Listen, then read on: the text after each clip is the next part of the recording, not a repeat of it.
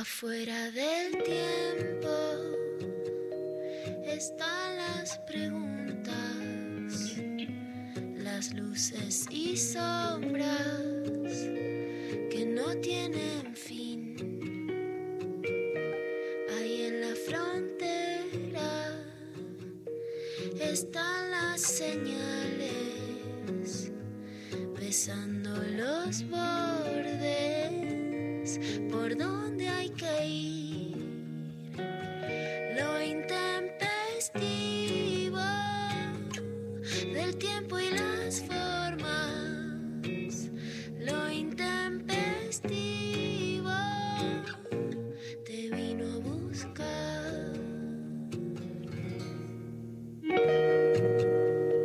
contar algo que no le interesa a nadie, pero que primero tenía turno con el oculista a las 9.45 y creí que era a las 8.45. Entonces,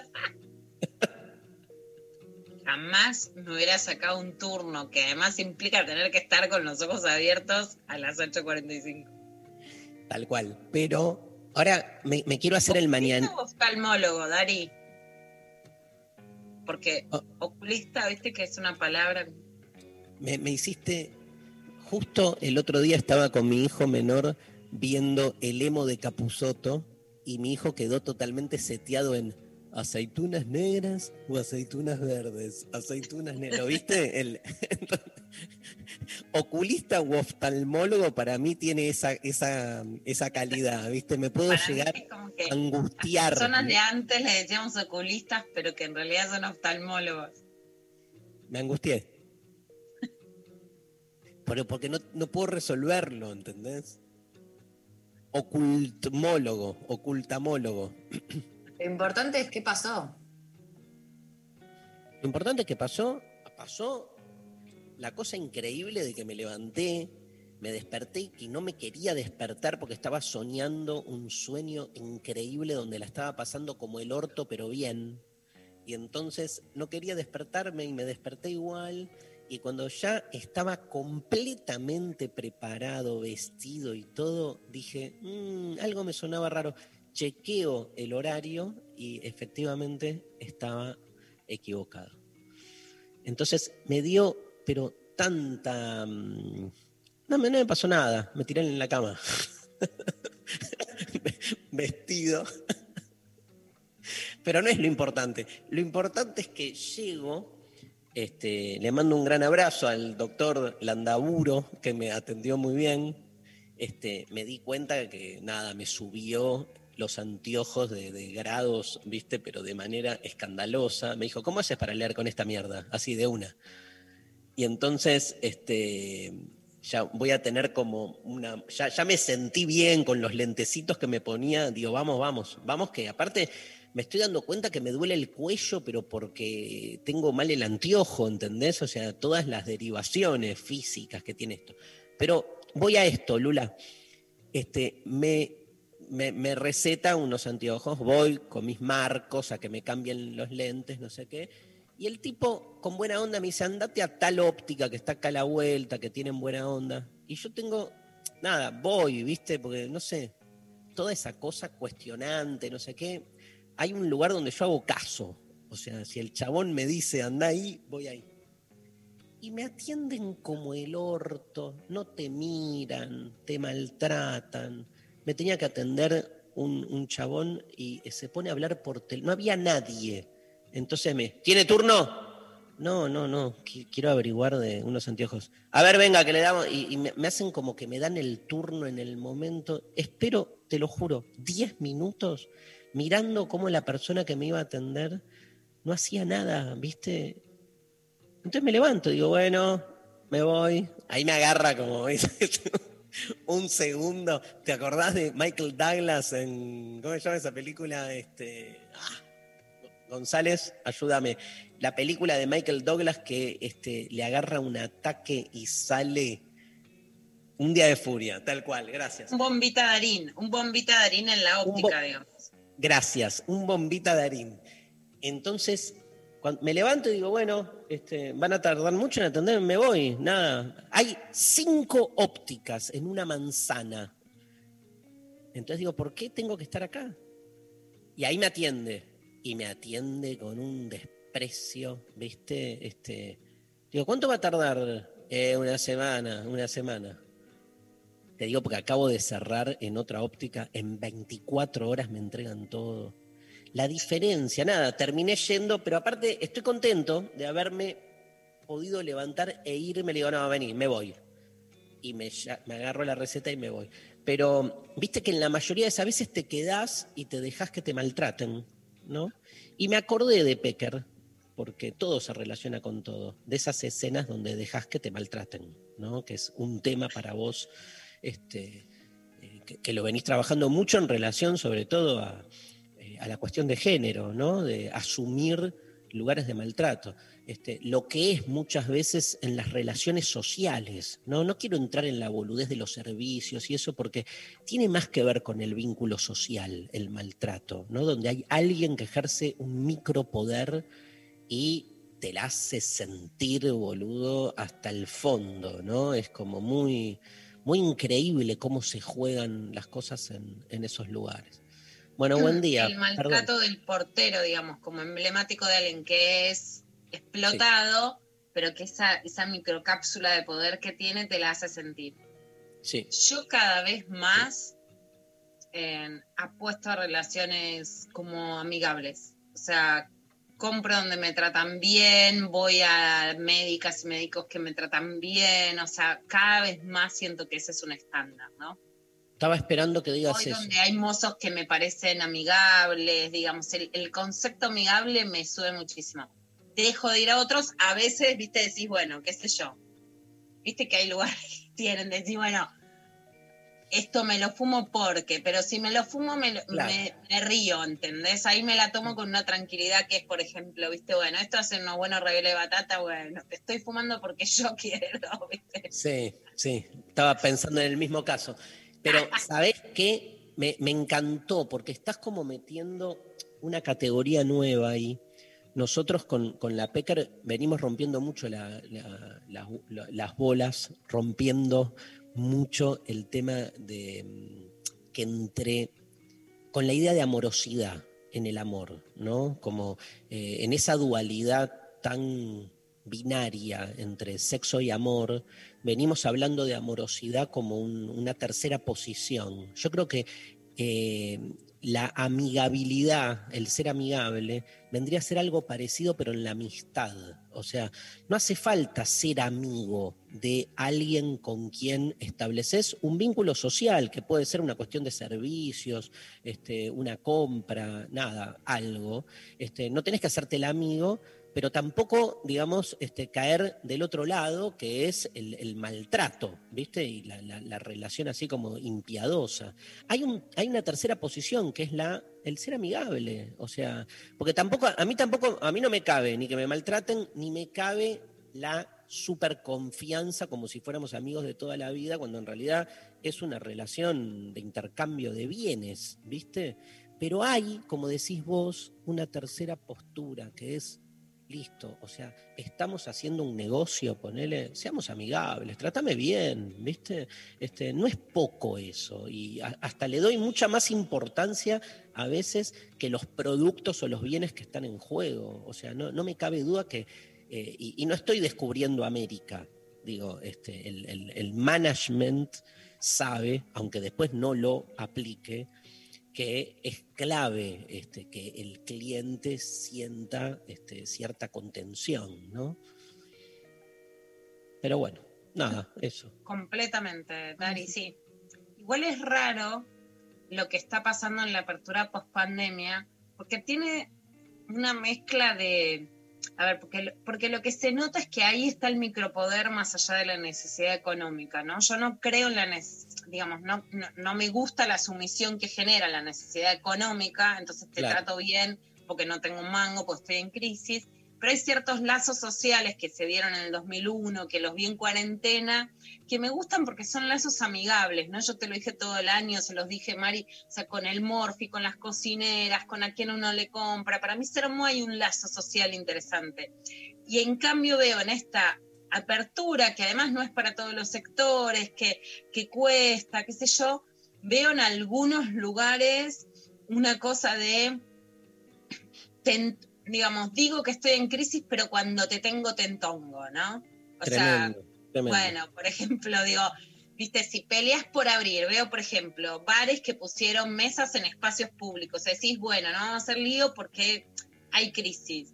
Y después decís, no hay jabón en el baño, cuando todavía la pandemia Claro. está, ¿no? Eh, y cosas, bueno, que me pasaron esta semana que estaba en la calle, fueron a afanar, te empujan, pero entonces, no, viste, el lazo social está quebrado en que no te avisan, bueno, sufrí así unos empujones en Plaza Irlanda que no le puedo explicar, y con un Mm. lazo social roto. Entonces es donde yo puedo poner la mesa en la plaza porque apelo a la crisis, pero después no hay lazo social, ¿no? Y el lazo Hay- social es súper importante. Hay ahí algo que, que Agamben este, dice, que para mí es clave, ¿no? que, que es diferenciar el distanciamiento físico del distanciamiento social. ¿no? Porque en realidad este, lo que se necesita es distancia física para que este, el virus no contagie. Pero haberle puesto distanciamiento social a la distancia física es querer llevarte puesto el lazo social, digamos, este, como de, paso cañazo, ¿no? Digamos, llevarte puesto también eh, la desvinculación comunitaria, ¿no? Es tremendo, digamos, porque en realidad llamar distanciamiento social a la distancia física, digamos, no, no, no es una consecuencia directa. Vos podés tranquilamente tener distancia física con el otro y no por eso disolver lo social o ponerlo en un estado de distancia. Yo te diría al revés, más cercanía social es lo que se necesita frente al distanciamiento físico. Lo que necesitamos es un sentido de la comunidad mucho más este, fuerte y eh, salir de la boludez de creer que el lazo social solo puede darse si hay cercanía física, porque ese es el chiste, ¿viste? La que te hacen creer que entonces como este, necesitamos estar más este, distantes eh, los cuerpos entre sí para que no haya contagio, eso significa el apocalipsis de este, la comunidad. Cero. Eso significa todo lo contrario. Digo, este, justamente son en estas situaciones donde se exige médicamente la distancia física, donde más tiene que cundir este, la, la, necesidad comunitaria, donde más sociedad necesitamos, ¿no? Más lazo social. O sea, más distancia física, más lazo social, no al revés. Pero por algo la derecha se lleva puesta a la sociedad y a la comunidad este, con el, la fórmula de, del distanciamiento social, que es la que prende rápidamente. Y para mí es un error darle tanto lugar a, a ese concepto. Eh, Lula, hoy eh, vuelve género y desconfección. Vuelve género y desconfección. vuelve. ¿Cuál es, Ayer. el, el, ¿Cuál es el tema? Porque así te quiero preguntar, así vamos a la consigna, pero el, porque es un temazo el que preparaste para hoy. Es un temazo, vamos a agradecerle la superproducción de Lali Rombolá, Sofi Cornell, Pablo González, pero Lali ahí a la cabeza del género y desconfección superproduciendo, que además vos también me dijiste, Lu, ¿qué pasa con esto? Y es con eh, lo que pasa con las cámaras, cuando lo que dicen es que te pueden hackear imágenes a raíz de la columnista de Pampita, que salió como barriendo desnuda, que vos decís que puedo estar en mi casa, viste, impresentable, porque, bueno, viste, cada quien, pero hay que ver cómo sale una, etcétera, y que me, que me miren en la cámara. Sabemos también que sufrimos hackeos en estos días, entonces más allá de que uno hace la condena política, decís, bueno, ¿qué tengo que hacer? Por ejemplo, ayer hice la, la doble verificación la doble Ajá. autentificación en Twitter para ponerle más trabas a quienes quieran hackearte. Bueno, a ver, entonces vamos a tener, más allá del análisis, consejitos prácticos qué para bueno, poder bueno. cuidarnos con este tipo de hackeos o situaciones en las redes. Está buenísimo. Estoy pensando tantas situaciones boludas en las que uno también se engancha. Estas que vos vas a, a- presentar son realmente tremendas. Pero también estoy pensando en, digo, ¿cuántas veces mandaste un mail y en el momento que lo mandaste decís, ay no, me arrepentí, ya lo mandaste, ¿viste? No hay manera. Para mí fue una revolución, por ejemplo, el eliminar mensaje de WhatsApp. Fue como un antes, es como antes y después de Cristo, ¿no? María Stanriver, vos que sos la, la especialista. Sí, obvio. Y en, en- en Gmail también ahora está la posibilidad hace un tiempo de deshacer el envío del mail. No sé si lo usan. Ah, no pero- sabía. Ay, la película más boluda del año que vi es una historia de una comedia romántica que ella manda un mail que no le tenía que mandar al chabón, como que lo critica y él al final estaba internado y va de viaje, todo para borrarle el mail. Bueno, e- Bueno, ese hay- fue el, el conozco sumo un- de la estupidez que vi. Es impresentable. un montón de historias de amores y de desamores que se generaron alrededor de envíos este, indebidos de eso, mensajes de, de- de audio que te equivocás, ¿viste? Eh, aparte, situaciones, en una época alguien me había dicho, creo que María, me había dicho que había un, gadget que te permitía como ver WhatsApp sin que el otro se diera cuenta que habías abierto el, el mensaje. Y yo estuve meses creyendo que funcionaba. Y después tuve un diálogo con alguien que le digo, ¿y vos cómo sabes si no lo abriste? ¿Cómo no? Y ahí me di cuenta que, o sea, ¿entendés que había creído una cosa? Es increíble. El mundo siguió igual, ¿no? Y este, pero bueno, vamos con, vamos a, le pedimos a los oyentes entonces que nos cuenten relatos, relatos informáticos, relatos informáticos de situaciones este, que vivieron, ¿sí? ¿Te acordás la película Tienes un email? Que fue como Exacto. la primera. Meg Sí. Ryan y Y hay amor por email. Y ahora, en general, hay desencuentro. O sea, a ver, situaciones, Dari. No sabes el chongo que me garché, se lo mandás al chongo. Buah, es un, es un no sé qué, estuvo medio flojito y también se lo mandás a él. No sabes la piba como me gusta, y se lo mandás a tu novia. Digo clásico, Escuchame, clásico. y laborales. Yo conozco Laborales de laborales. todo. Nude de tetas al jefe, Sí, muchísimo. sí. Y los En- grupos, los Porque grupos. además en Facebook, en Instagram, viste, terminó una nude en donde no te, en la casilla que no tenía que ir, se fue para dónde, viste, te empiezan a decir mandame por acá, por allá, por acá. ¿A dónde otra, va a parar todo eso? Lula, hay otra, Sophie Cornell sabe de esto, hay otra que es como que te mandan un mail que lleva los mails anteriores donde muchos hablaban de vos y el último que te manda el mail como que no borra lo anterior, entonces te llega diciendo nada, te queremos ofrecer, ponele, a mí me pasó una vez, te queremos ofrecer El un trabajo, Darío que no sé quién se cree que es y a Tal vos lo cual. lees. tal cual, tal cual. Ay, no, no, no. Y después el, el- el- el flagelo de los grupos de WhatsApp. También, también entran, que no sabes si hay un boludo o una boluda en el grupo y hablas de alguien y ese está, por ejemplo. Eso también pasa mucho. Además, viste que no siempre termina como el libro de Santiago Donnell, que el otro día algo contó, pero si querés te, te la detallo un poquito más. Él estaba en un grupo con Mariano Macri, con quien finalmente hace el libro sobre el hermano de, de Mauricio Macri, y hace un chiste porque, porque Santiago había sido crítico de, de Bolivia cuando hace una denuncia sobre es- digamos, hace un chiste en el chat y dice, bueno, me gustaba más cuando me criticaba a la derecha. Santiago siempre tiene posiciones que no responden estructuralmente, o a la izquierda o a la derecha. Entonces dice, me gustaba más cuando me, me criticaba el macrismo, viste, esos impresentables, porque no se da cuenta que estaba Mariano.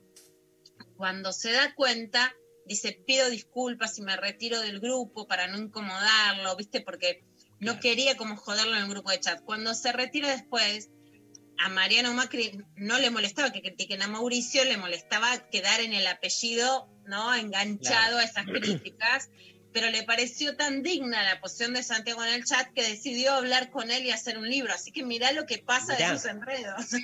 Me encanta, me encanta. Bueno, ¿qué, contanos, María, qué sorteamos y a dónde tiene que llamar la gente. Hoy no estamos juntos con María. Hola. Hola. Eh, sorteamos la intimidad política. Eh, no sé, Escoltore, cuántas entradas tiene ahí. Eh, ¿Cuatro? ¡Eh! Escoltore. Cuatro pases para el curso. La intimidad es política y el domingo se viene la clase sobre el aborto. Estamos sin dormir con Mariana Carvajal. Podemos hacer directamente una película. Una, estamos ya directamente, pasamos de, de lo del domingo al cine, sin escala. No saben lo que estamos laburando sin parar. Me encanta. Bueno, entonces participan por eh, los pases para la intimidad política, nos mandan a través de WhatsApp sus mensajes 11 39 39 88 88, arroba lo intempestivo en Twitter, en Facebook, en Instagram.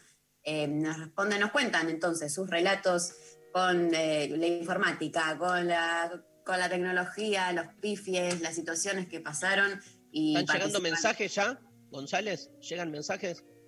Siempre, siempre tenemos mensajes, o sea, lanzamos y amamos a nuestro público, a nuestros oyentes que están tan online mandándonos mensajes. Este, ¿Puedo, puedo contar eh, eh, una cosa que me pasó una vez?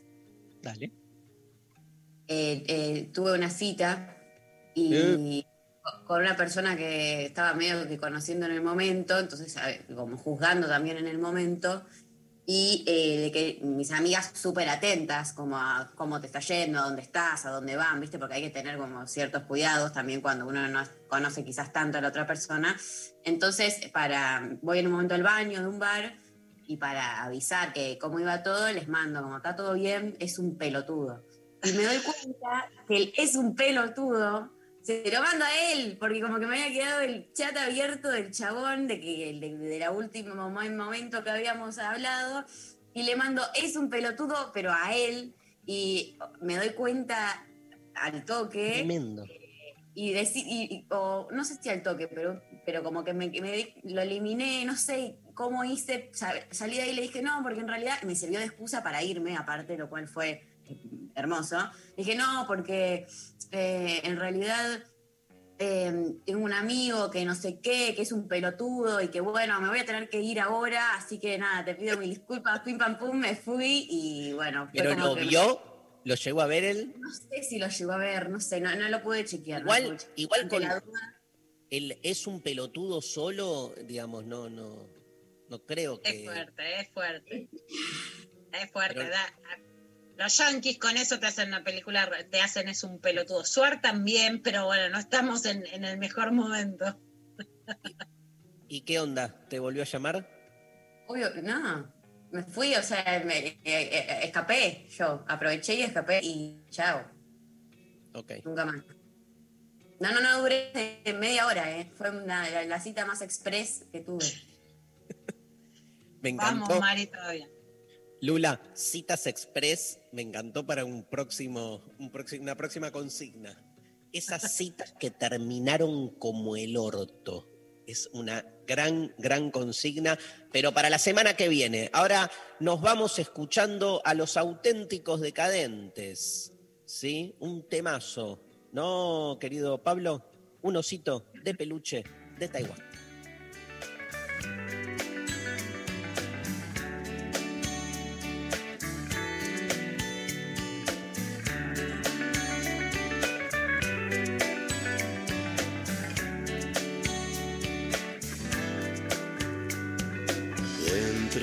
Tus ojos veo un lago donde una hada se desnuda para que la adores hoy. La melancolía de la tarde me ha ganado el corazón y se nubla de dudas. Son esos momentos en que uno se pone a reflexionar y alumbra una tormenta. Tan tranquilo que el silencio anuncia el ruido de la calma que antecede al huracán. De repente no puedo respirar, necesito un poco de libertad. Que te aleje por un tiempo de mi lado, que me dejes en paz.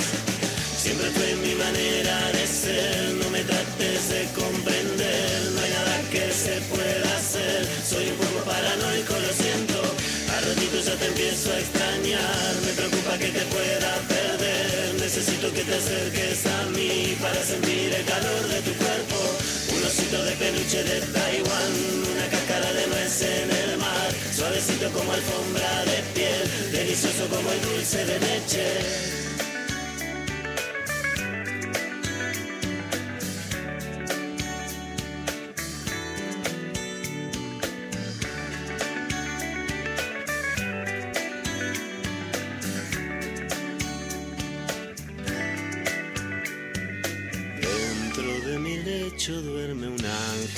Suspira boquiabierto entre nubes de algodón. Junto con la luz de la mañana se despierta la razón y amanece la duda.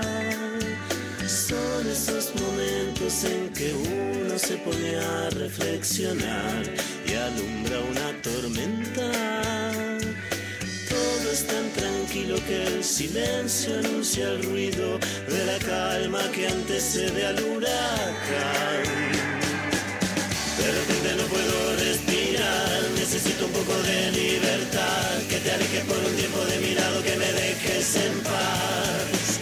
Siempre fue mi manera de ser, no me trates de comprender, no hay nada que se pueda hacer, soy un poco paranoico, lo siento, al ratito ya te empiezo a extrañar,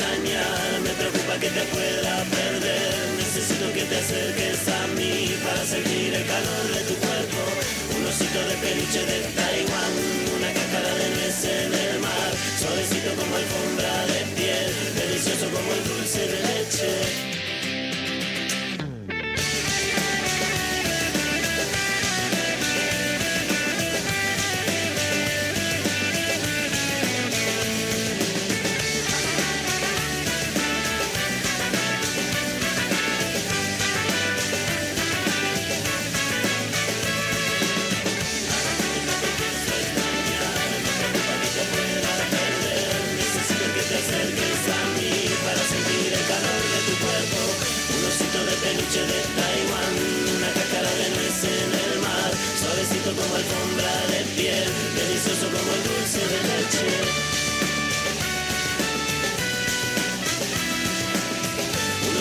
peluche de Taiwán.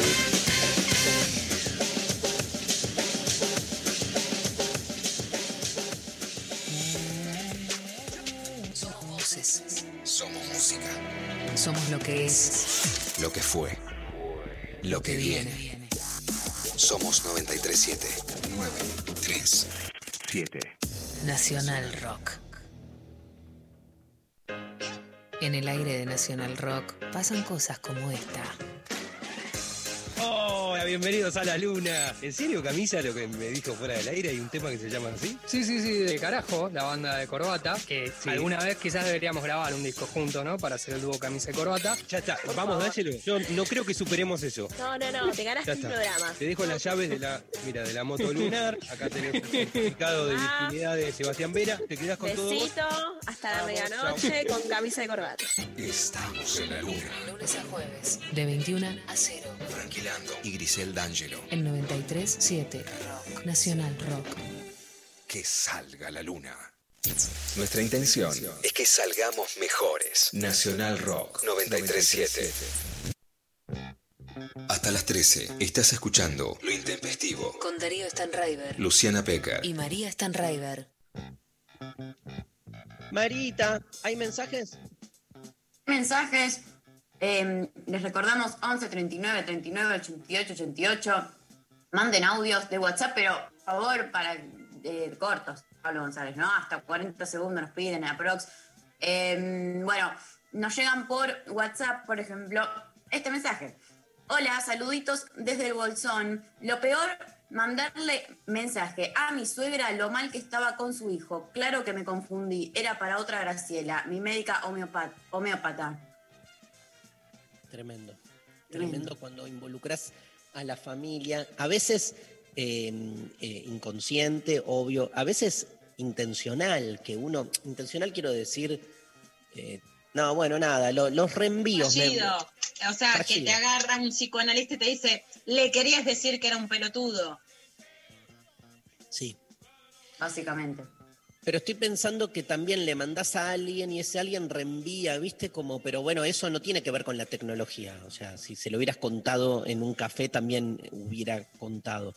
Pero es como que la tecnología ayuda muchísimo. Le quiero mandar un gran beso a mi mamá, que después de mucho tiempo la acompañé a que cambie su celular después de 10 años y descubrió un mundo nuevo. Porque no, porque, por ejemplo, no podía usar la mayoría de las aplicaciones que todos nosotros usamos, pero porque era un teléfono básicamente de la época de Neandertal directamente. A tal punto que cuando nos atendieron, porque la acompañé este, en, en la oficina de, de- de la empresa, le dijeron, señora, estos chips ya no existen, no, no, no había manera, no, era como una antiguaya. Pero ella estaba tan feliz siempre con su celular. Pero bueno, después de 24 horas me mandó un mensaje y me puso así: Darío, estoy chocha con mi celular nuevo. Soy feliz. Mirá lo que, lo que ha logrado la tecnología, ¿no? Lo que no nunca el logré. y logró la tecnología. Nunca lo logré ni con, el- ni con la filosofía tampoco, ¿viste? Una ID mame que no se queja, te dice soy feliz. Tremendo. Todo por un celular. Pablo, ¿me tirás un audio? Me pasó de, de tener, por tener muchas Marus en mis contactos, estuve, no sé, creo que 45 minutos hablando con una Maru, eh, tratando de entender qué estaba pasando porque no nos entendíamos hasta que me di cuenta que era otra Maru. Y bueno, creo que nunca se enteró. Pasa mucho. A mí me pasa mucho de equivocarme porque a veces como que no sé apellidos, entonces agendo, ¿viste? Fernando. Y entonces este, le mando. Bueno, me pasó, ahora me acuerdo, me pasó hace muy poco con este, mi gran. Mira, mira lo que te voy a decir, un, un- gran, gran este, compañero de emociones, que es Sebastián, que es quien me hace toda la plomería, ¿sí? O sea, Sebastián el plomero, que es un capo, porque, o sea, si tenés buena onda, acá está lo amigable de lo que hablábamos antes, Lula. No es un amigo, pero es, hay amigabilidad, ¿no? Un, gran beso a la hija de Sebastián, que estudia psicología y que, este, nada, y que es una grosa. Este, Sebastián, tengo un montón de Sebastianes, y no puse Sebastián Plomero, ¿viste? Sebastián. Y entonces le mandé un choclo otro, a otro Sebastián, que es un genio que trabaja ahí en caras y caretas. Y entonces me, me- me- dice, che, Dari, todo bien, entiendo los problemas que tenés en las paredes, no sé qué, pero no hago plomería, sigo siendo gestor cultural. Eh, me hizo toda una peronata. Entiendo que la gestión cultural está en crisis por la pandemia, pero no sé qué. Bueno, fue un equívoco gracioso No, mío. Es Yo cierto que tuve una de esas, pero que llegó a mal puerto porque de una institución confundí una editora con una alumna. Pero bueno, el tema es que la otra persona llevó la situación lejísimo y entonces terminó encargándose un trabajo una persona que no era. Y la situación llegó tan lejos y encima con una situación sentimental involucrada y terminó armándose un mejunje, pero espantoso. Pero todo empezó en un error de- de- de- del mismo nombre. Exacto, sí, sí. Y vos, Maru, ¿qué ibas a contar? No, te iba a decir que está bueno empezar a ponerle al lado el nombre eh, de la persona que, de dónde la tenés para que no pase más, como aunque no sepas el apellido, como fulanito y, y un- algo más que te refiera a quién es. Pero a veces, viste, que agendás en el momento y decís, Sebastián, me voy a acordar, y no te acordás. Y después, lo que uno no hace, que debería, es, es como tomarse un tiempo. ¿Vos te tomás un tiempo, María, y agarrás la lista de los contactos para depurarla, por ejemplo? Cero. No, Ni no, pedo. cero. Pero aparte Cero. nunca se sabe cuándo no te va a servir algún contacto de los que tenés ahí. Total. Bueno, más mensajes. Eh, más mensajes. Hola, chiques. Mail laboral de un cliente que también es- en, los que, en el que también estaban copiados mis jefes. Consulto la respuesta a dar sin sacar cliente con un este tipo me tiene repodrida. Me apercibieron. Tremendo. un montón. Me gusta igual que pase. O sea, como que no está bueno cuando, cuando después la pasas mal, ¿no? Pero digo, si es algo que se puede más o menos manejar, queda como una buena anécdota. No Eh, escuché, no escuché el final. ¿Me suspendieron? No, ¿Qué que- dijo? que queda como, como- ¿Yo? ¿Lo que dije yo? Sí. La, la apercibieron como una amonestación laboral. Ah, la percibieron. No, tremendo. Eh, un día intempestives, al comienzo de la cuarentena tenía tres grupos de la escuela. Venía charlando en el del bien, que no me estaba yendo también en el Zoom, criticando la educación virtual, en fin. Envié al grupo escolar donde estaba la directora y todes. No, no se me cae una idea. Me avisaron las compas del otro grupo y tardé cinco minutos o más en borrar el mensaje. Ahora escribo en el WhatsApp o al campo minado.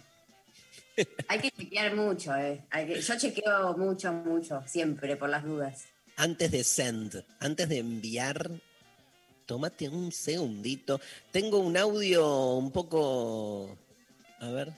Mm, Me pasó un día eh, en la cuarentena dura que yo estaba sexteando con un chico y después le mandé la foto desnuda eh, mía a mi jefa nueva que tenía, porque me cambiaron de tarea, una persona muy mayor, ya bastante eh, conservadora, estructurada y bueno, encima chusma.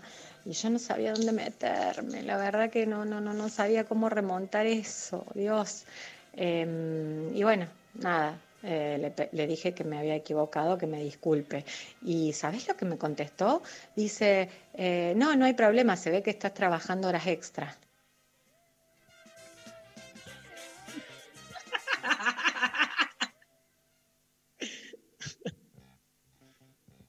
Qué bueno cuando del otro lado te devuelven, te la devuelven con un poco de onda, ¿viste?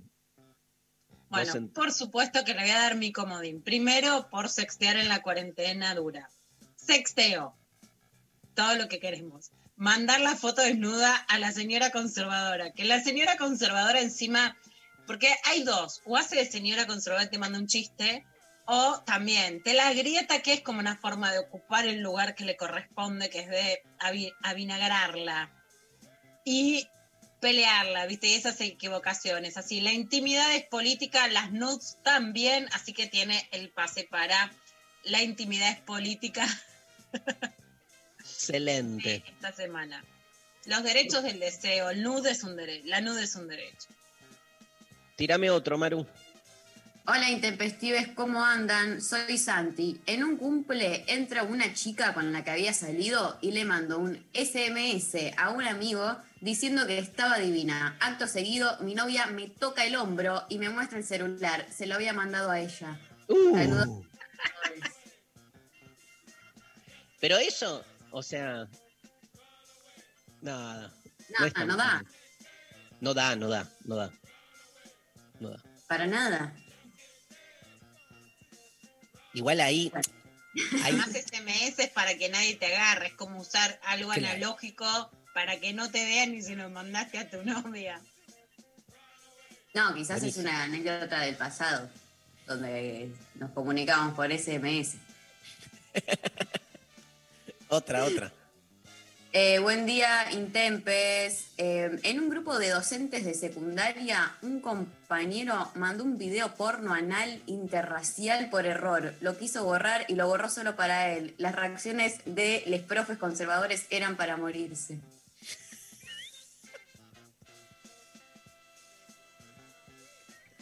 Ahora, ¿por qué poner el acento en lo anal y lo interracial? Bastaba con poner un video porno profundiza la situación.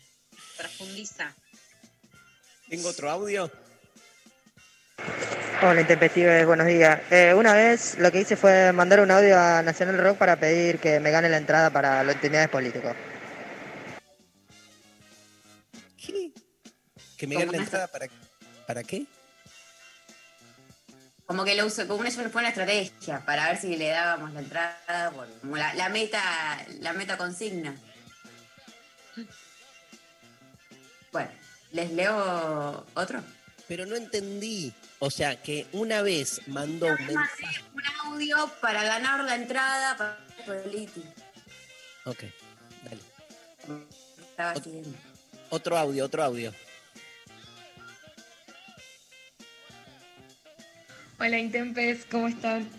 Tengo varias laborales, pero tengo una, una anécdota, que es cuando yo salía con un chico hace bastante, que decidimos no vernos más, nos tomamos un tiempo y después cuando nos volvimos a ver, estaba todo bien, nos estábamos quedando de risa discutiendo y me dice, googlealo, googlealo. Y la primera búsqueda que me salió en Google fue telos abiertos en San Telmo. me quería morir y él no podía creer la situación. Así que nada, les mando un beso grande, son lo más. Los historiales hay que borrar, hay que hacerlos desaparecer, porque es muy común estar con el celular y decir, vení, googleemos, no sé, dónde pidamos comida. Y como le pasó a ella, ¿viste? Te aparece cualquier cosa. Hay una anécdota que me encanta, que es así en el libro de María, de María del Mar Ramón, El placer es feminista, que ella hace mucha apología de la paja y que incluso la tenía escondida del novio. Que entonces pasa eso, que van a googlear dónde, dónde pedir comida y en el historial le aparece todo el porno que había estado mirando y que le da vergüenza con el novio que se le cae de la risa, ¿no? Pero es una anécdota muy linda del libro. Hermosa. Uno, una más, Maru. Hola Intempestives, ¿se acuerdan cuando no se podían borrar los mensajes de WhatsApp?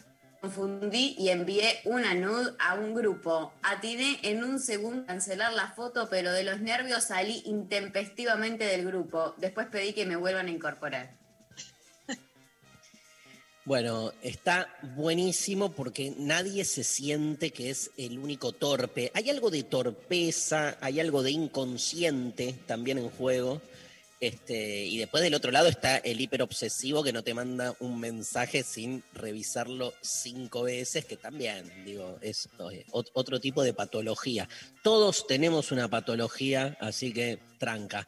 Nos vamos este, escuchando a los Ramones. Vamos con los Ramones, querido Pablo González, dedicado a mi amigo Pablo González.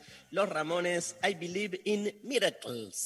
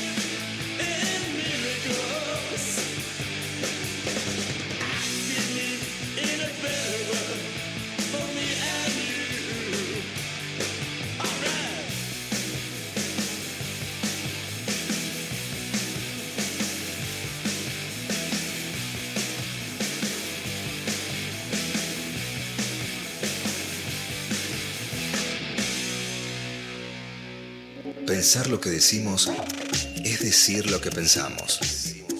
Pensamos. Nacional Rock. Nacional Rock. Gracias por elegirnos y gracias por quedarte en tu casa. Nuestro compromiso es con el aire y con la salud. Por eso, respetando las normas establecidas, desde Nacional Rock seguimos trabajando para que no te falte la radio, para que te informes, para que te diviertas en estos tiempos tan difíciles y tan inciertos. Tu compañía es la nuestra. 937 Nacional. Nacional Rock. Hacé la tuya. 937. Seguinos en Instagram, Nacional Rock 937. Lunes a viernes. De 11 a 13. Lo intempestivo. Darío Stanraiver. Luciana Pecker. María Stanraiver. Bien, volvió género y desconfección de la mano de la 1, Luciana Pecker. Muchas gracias, Dari. Trabajo en equipazo. Le volvemos a súper agradecer a Lali Rómbola. Y vos estabas, eh, te había impactado una noticia, Dari, que es que hackearon a una panelista de Pampita que se llama Carolina Haldeman y difundieron un video suyo barreando desnuda. Ella dijo, es aterrador que te filmen adentro de tu casa. La verdad que muchas veces se hace el chiste de cuando un famoso, una famosa quiere mostrar algo, decir algo, pues dice, uy, me hackearon, ¿no? A veces se hace el chiste. Realmente los hackeos existen, ¿no? Esta semana, que además lo contamos, a mí en lo personal me intentaron hackear 20 veces la cuenta de Twitter.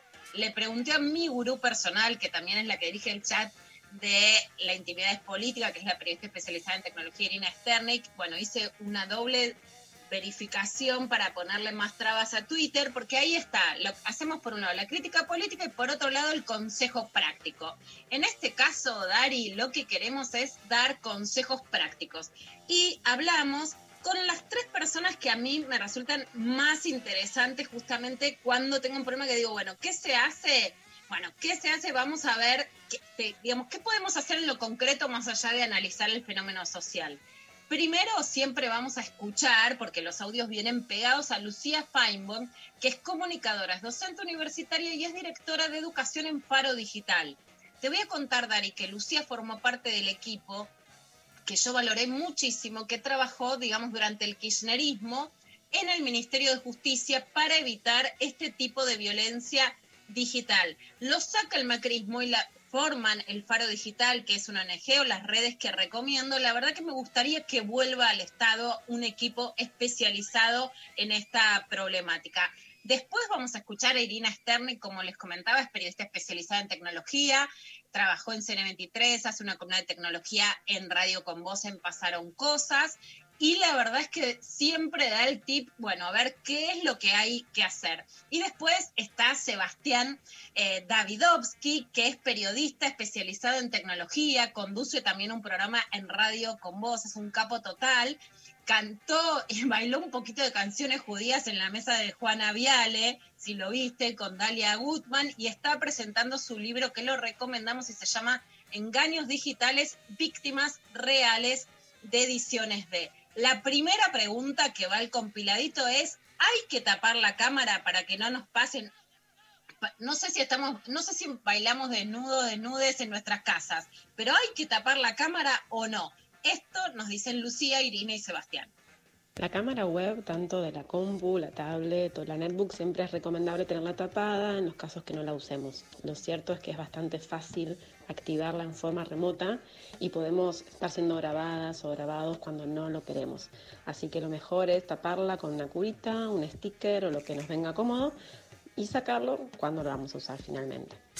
Hace algunos años era muy de serie de televisión de ficción que nos pudieran hackear la cámara y filmarnos, pero hoy es súper común, y no solamente en una situación de hackeo, sino en una situación de descuido, como le pasó al diputado. Entonces, sí, les súper recomiendo tapar la cámara, no con una cinta scotch, como se ve en una vieja foto de Mark Zuckerberg, porque queda pegote y la usamos mucho, sino con unos covers de cámara salen re baratos, 150 pesos, y son como tapitas que funcionan cuando terminamos de usar la cámara, lo tapamos, y cuando usamos la cámara lo destapamos y no perjudicamos el vidrio.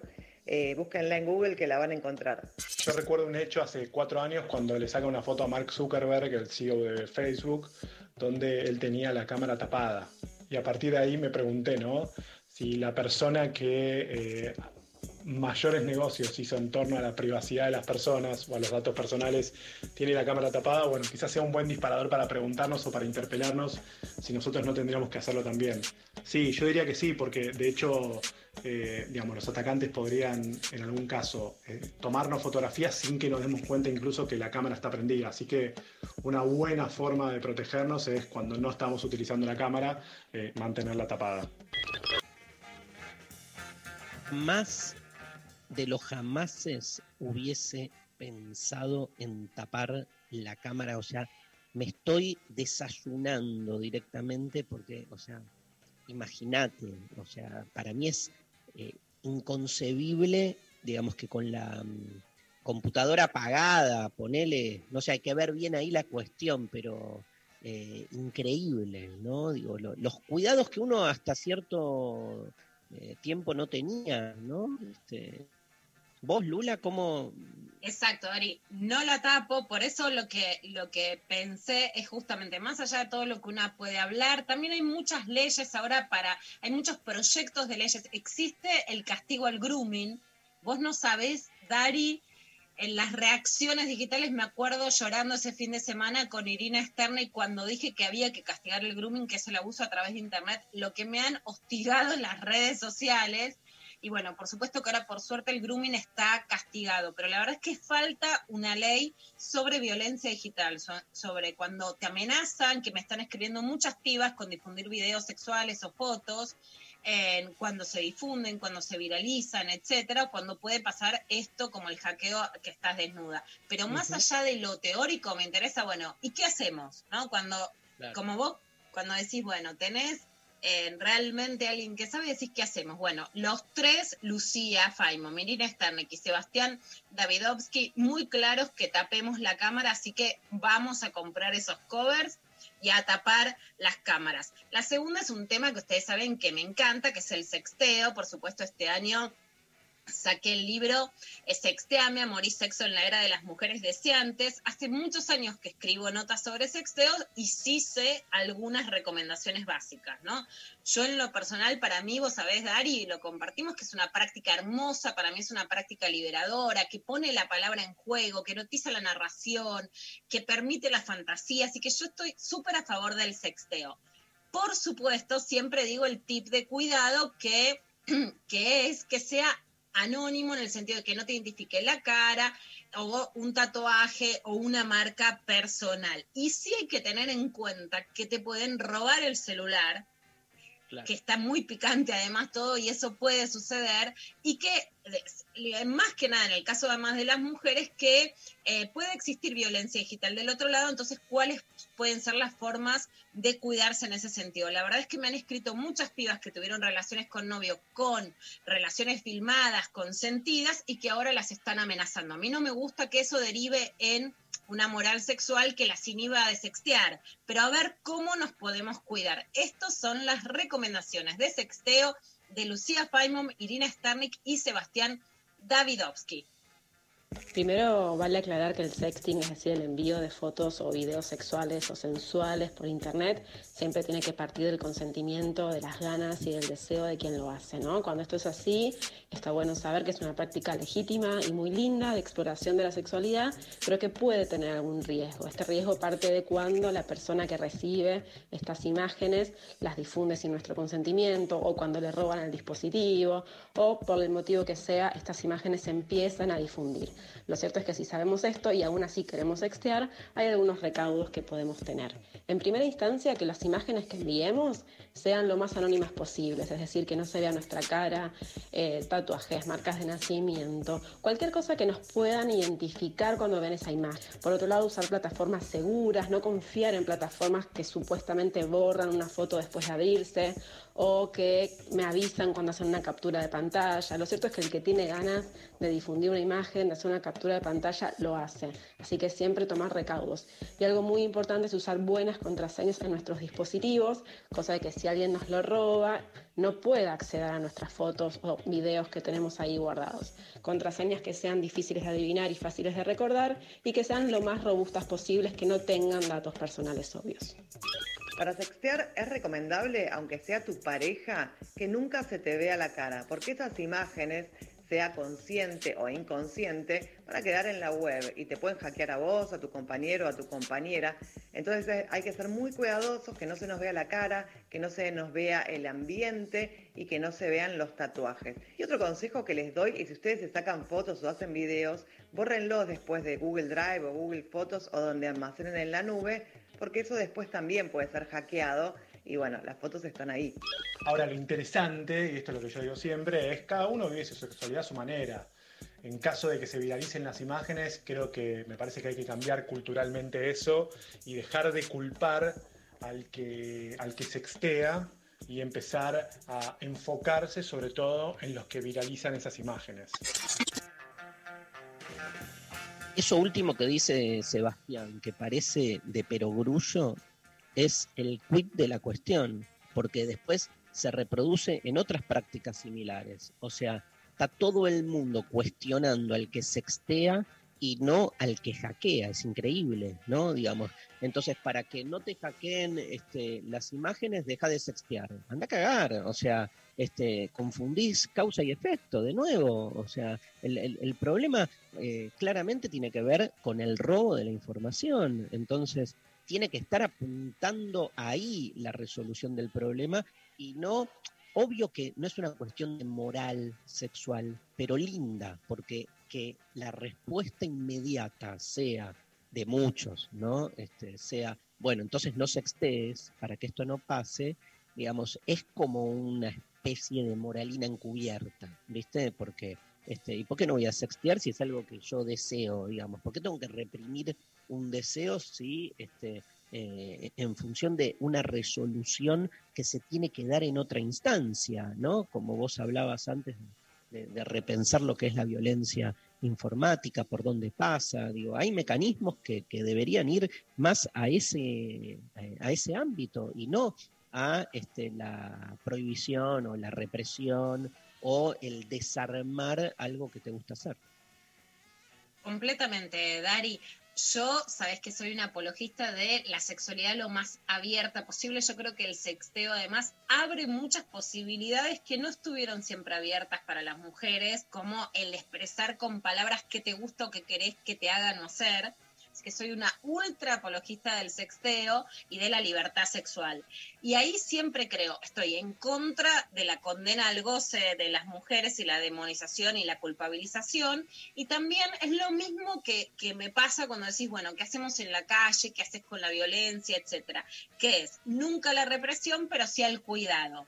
¿no? O sea, cuando decís, bueno, ¿qué pueden hacer las pibas? Bueno, como creo en la libertad de las pibas es exponete a que te pase cualquier cosa, no, creo en las tramas de cuidados. Entonces sí, estos consejos prácticos, que además cada cual los toma, los adapta a su propia manera, sí me copan, porque decís, bueno, entra al drive y borrá, que las Obvio. contraseñas, tanto la de la huella dactilar, la que haces una forma geométrica, la que pones un numerito sea difícil, así si te afanan el celular no te pueden entrar a tus fotos, ¿no? Lo que decía Iri de borrar en la nube después. Ahí es no a la represión y sí al, al cuidado, ¿no? Y ahí también es interesante cómo incide el género. A ver, a los varones, ¿los pueden perjudicar si viralizan sus fotos sexuales? Sí. Hay un caso emblemático que se ha tomado con humor, que por supuesto para mí eh, no es que es gracioso, que es lo que le pasó a Luciano Castro, y muestra que también lo perjudica, que no le gusta, que se siente incómodo, etcétera. Por supuesto, cuando se viralizan fotos de mujeres, eso incide de manera distinta, porque la culpabilización, la burla, la incidencia sobre el cuerpo es mucho mayor, que no quiere decir que no incida cuando le pasa a un, a un varón. Y sí tengo una, una imagen muy vívida, Dari, que en los pueblos chicos o en las localidades chicas de la Argentina, estas situaciones afectan más. Porque me lo han contado muchas pibas no es solo algo que te pasa en las redes, vas caminando y te señalan como gente que vos sabés o te hace saber o te hace sentir que vio tu video íntimo. Entonces son Claro. situaciones que apremian más en localidades más chicas, que afectan directamente más la vida cotidiana. La última pregunta a estos tres especialistas es, ¿qué hacer si alguien te amenaza con viralizar tus fotos íntimas? Que ahí sí, incluso en México se está empezando a aprobar una ley. Yo creo que el Congreso tiene que hacer una ley para que la adaptación sea fuerte, porque, por ejemplo, una chica a través de Instagram me contaba que su novio la amenaza con viralizar sus fotos íntimas y en, en la justicia no lo toman como violencia de género porque la medida que quieren poner es una medida de restricción de no acercamiento, pero esta es una amenaza digital. Entonces creo sí que hay que actualizar las leyes. Pero esto nos responden Lucía Faimon, Irina Starnik y Sebastián Davidovsky sobre qué hacer si alguien te amenaza con viralizar tus fotos íntimas. Lo cierto es que la difusión de imágenes íntimas sin consentimiento se volvió en los últimos años una de las formas más presentes y preocupantes de violencia de género en entornos digitales. Pasa cotidianamente que chicas adolescentes o mujeres ven difundidas sus fotos o sus videos privados que fueron enviados en un contexto de privacidad y de pronto se ven difundidas o incluso viralizadas, es decir, cuando ya no hay control sobre quién comparte esa imagen. Esto causa un daño enorme y es muy angustiante para quien es víctima. Una foto o un video que enviamos en un entorno de privacidad de pronto el varón rompe ese pacto y para causar daño la difunde. Si te pasa esto, si tu pareja ocasional o estable amenaza o directamente difunde imágenes que vos enviaste en un contexto de privacidad, tenés que saber que esto es un tipo de violencia de género, que hay que hacer la denuncia en la plataforma, que hay que hacer la denuncia en la justicia. En nuestro país esto todavía no es un delito, salvo en la ciudad de Buenos Aires que es una contravención, pero igual las fiscalías y específicamente aquellas que se especializan en delitos informáticos intentan asociarlo a otros delitos ya tipificados. Así que denunciar es súper importante y también cortar con la cadena de difusión. Si te llega una imagen de una mujer, no la difundas, sé solidaria, sé solidario y saber que esto no es menos grave porque suceda en Internet, que es sumamente real, doloroso y que es un tipo de violencia de género. Todo lo que tiene que ver con delitos de índole sexual en Internet se denuncia en Fiscalía. Para conocer la fiscalía más cercana, les recomiendo que ingresen a argentina.gov.ar y allí van a encontrar información de las unidades de delitos informáticos. Puede ser la comisaría, puede ser una fiscalía, puede ser el teléfono 137. Siempre te van a pedir que tengas guardada la información, las capturas de pantallas y que lleves todo eso impreso. Por eso es recomendable guardar todas las pruebas y no cerrar las cuentas. En caso de que bloquees a la persona, asegurarte de tener los mensajes con vos. Bueno, eh, las denuncias por, en caso de que tu novio o tu pareja te amenace con viralizar videos íntimos, ¿qué hacer? Bueno, ahí existen eh, oficinas, tanto la de violencia de género como la unidad fiscal especializada en ciberdelitos, donde se pueden denunciar estos hechos justamente para evitar o, denunciar a aquel que está intentando extorsionarte. Estas son denuncias por extorsión. Eh, así que lo recomendable ahí es o dirigirse a la comisaría más cercana o denunciar directamente en la unidad fiscal especializada en ciberdelito o hacer denuncia también en la oficina de violencia de género.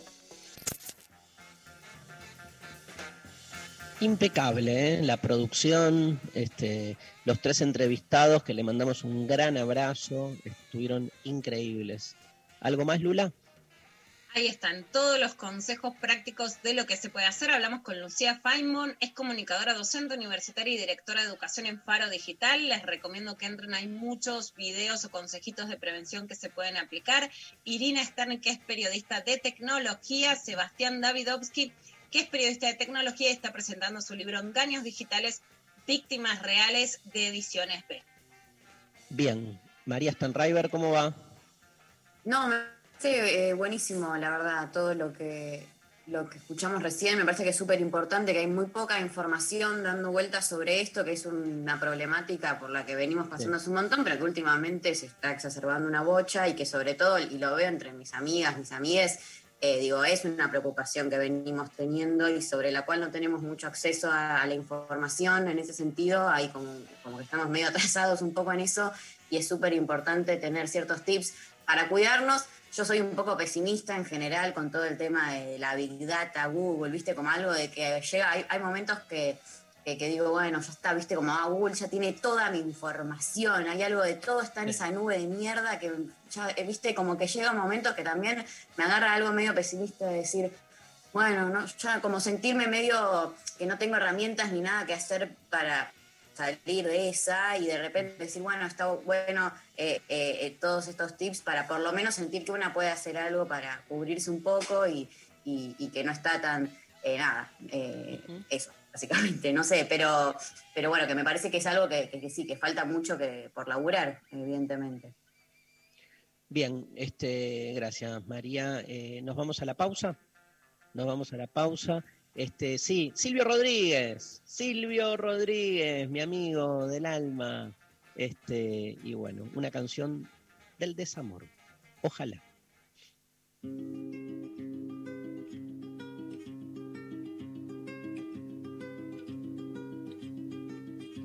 Ojalá que las hojas no te toquen el cuerpo cuando caigan. Para que no las puedas convertir en cristal. Ojalá que la lluvia deje de ser milagro que baja por tu cuerpo. Ojalá que la luna pueda salir sin ti. Ojalá que la tierra no te bese los pasos.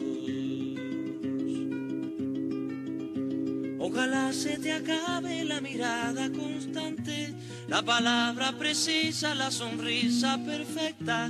Ojalá pase algo que te borre de pronto, una luz cegadora, un disparo de nieve. Ojalá por lo menos que me lleve la muerte para no verte tanto, para no verte siempre en todos los segundos, en todas las visiones. Ojalá que no pueda tocarte ni en canciones.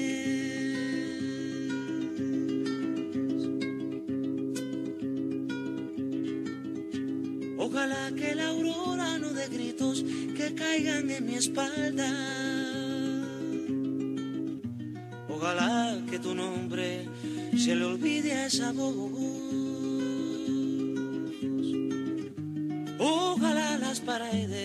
No retengan tu ruido de camino cansado. Ojalá que el deseo se vaya atrás de ti. A tu viejo gobierno de difuntos y flores. Ojalá se te acabe la mirada constante, la palabra precisa, la sonrisa perfecta. Ojalá pase algo que te borre de pronto, una luz cegadora, un disparo de nieve. Ojalá por lo menos que me lleve la muerte para no verte tanto, para no verte siempre, en todos los segundos, en todas las visiones. Ojalá que no pueda tocarte ni en canciones. Ojalá pase algo que te borre de pronto. Una luz cegadora, un disparo de nieve. Ojalá por lo menos que me lleve la muerte para no verte tanto, para no verte siempre en todos los segundos, en todas las visiones. Ojalá que no pueda tocarte ni en canciones.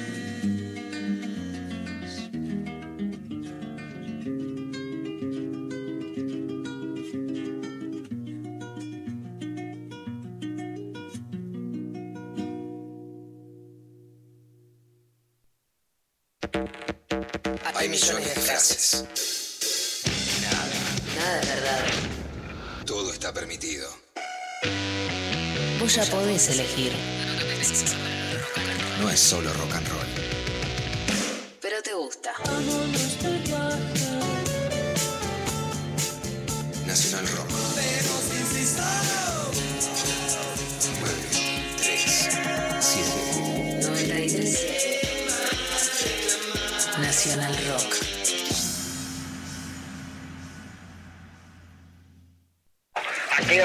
Pantera por Nacional Rock. Enlatado como sardina barata.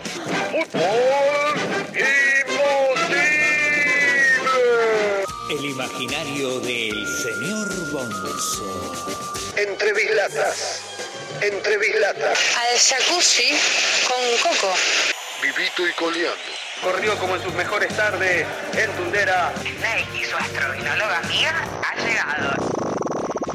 El club de las armas invisibles. Teniente Coleman, estamos atravesando tierras enemigas. Aumente la hormona rockera, Sargento Bonzo. Vamos a darle rock hasta el fin. Triadas disonantes. Hipismo de avanzada, hipismo de avanzada. Tenemos a nuestros chamanes. Coco Frontera. La Frontera. Martes a viernes. De 0 a 3. En 93.7. Nacional Rock. Darío Stanraiver. Luciana Pecker. María Stanraiver. Lo intempestivo. De 11 a 13. En 93.7. Nacional Rock. Bueno, llegan mensajitos, eh, nos mandan, hola, me encantó la nota, ¿podrían volver a decir el nombre de la autora de los tips que nombró Lu? Perfecto, vamos a recomendarles que sigan a las distintas cuentas de quienes entrevistamos. Habló Lucía Faimon, que es comunicadora, docente universitaria y directora de educación en el Faro Digital, ¿no?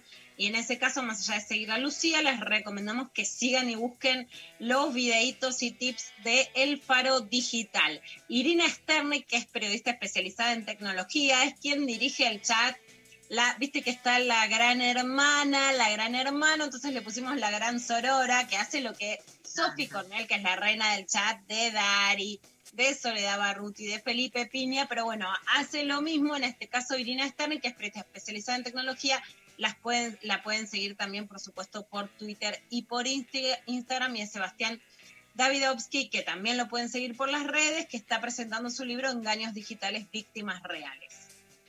Espectacular. Eh, también nos llega un mensaje que dice, hola, está bueno también el modo efímero, que ya estaba en Telegram hace tiempo, los mensajes eh, que se autodestruyen en unos segundos, y que ahora ya lo tienen en Instagram y Facebook. Ah, Telegram en el chat privado te impide hacer capturas de pantalla o te avisa si el otro saca captura también según la configuración.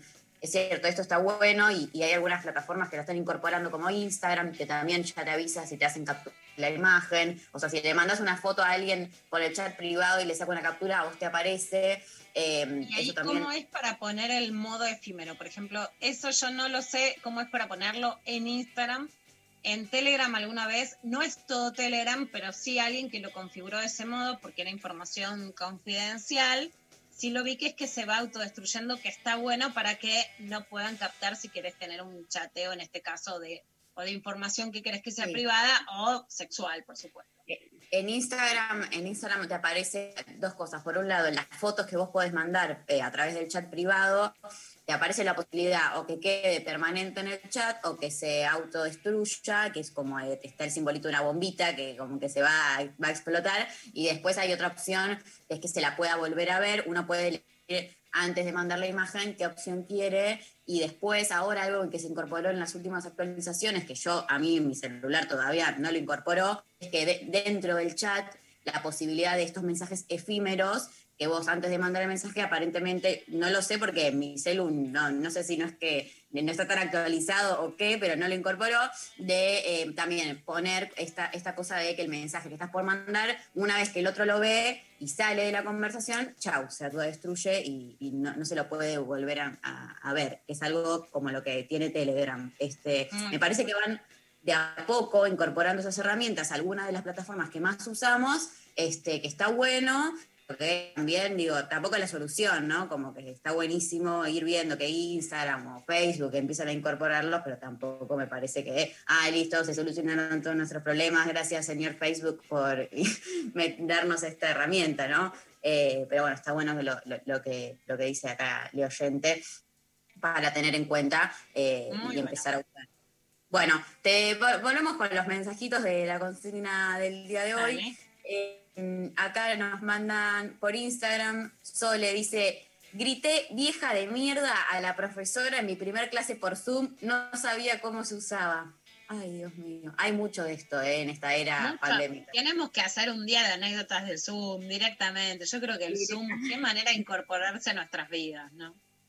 Totalmente, sí, sí, hay, hay, hay muchas. Eh, mi jefe no me dejaba tomarme el día. Yo, muy enojado e indignado, le mandé un mail de descargo a un compañero y por equivocación se lo envié a mi jefe. Jaja, al otro día entré a la oficina gateando para que nadie me vea. Me quería morir, Ramiro. Ay, qué bajón. Yo creo que esas cosas, siento que todos los días me está por pasar algo así, pero bueno, Ay. hay que tener mucho cuidado.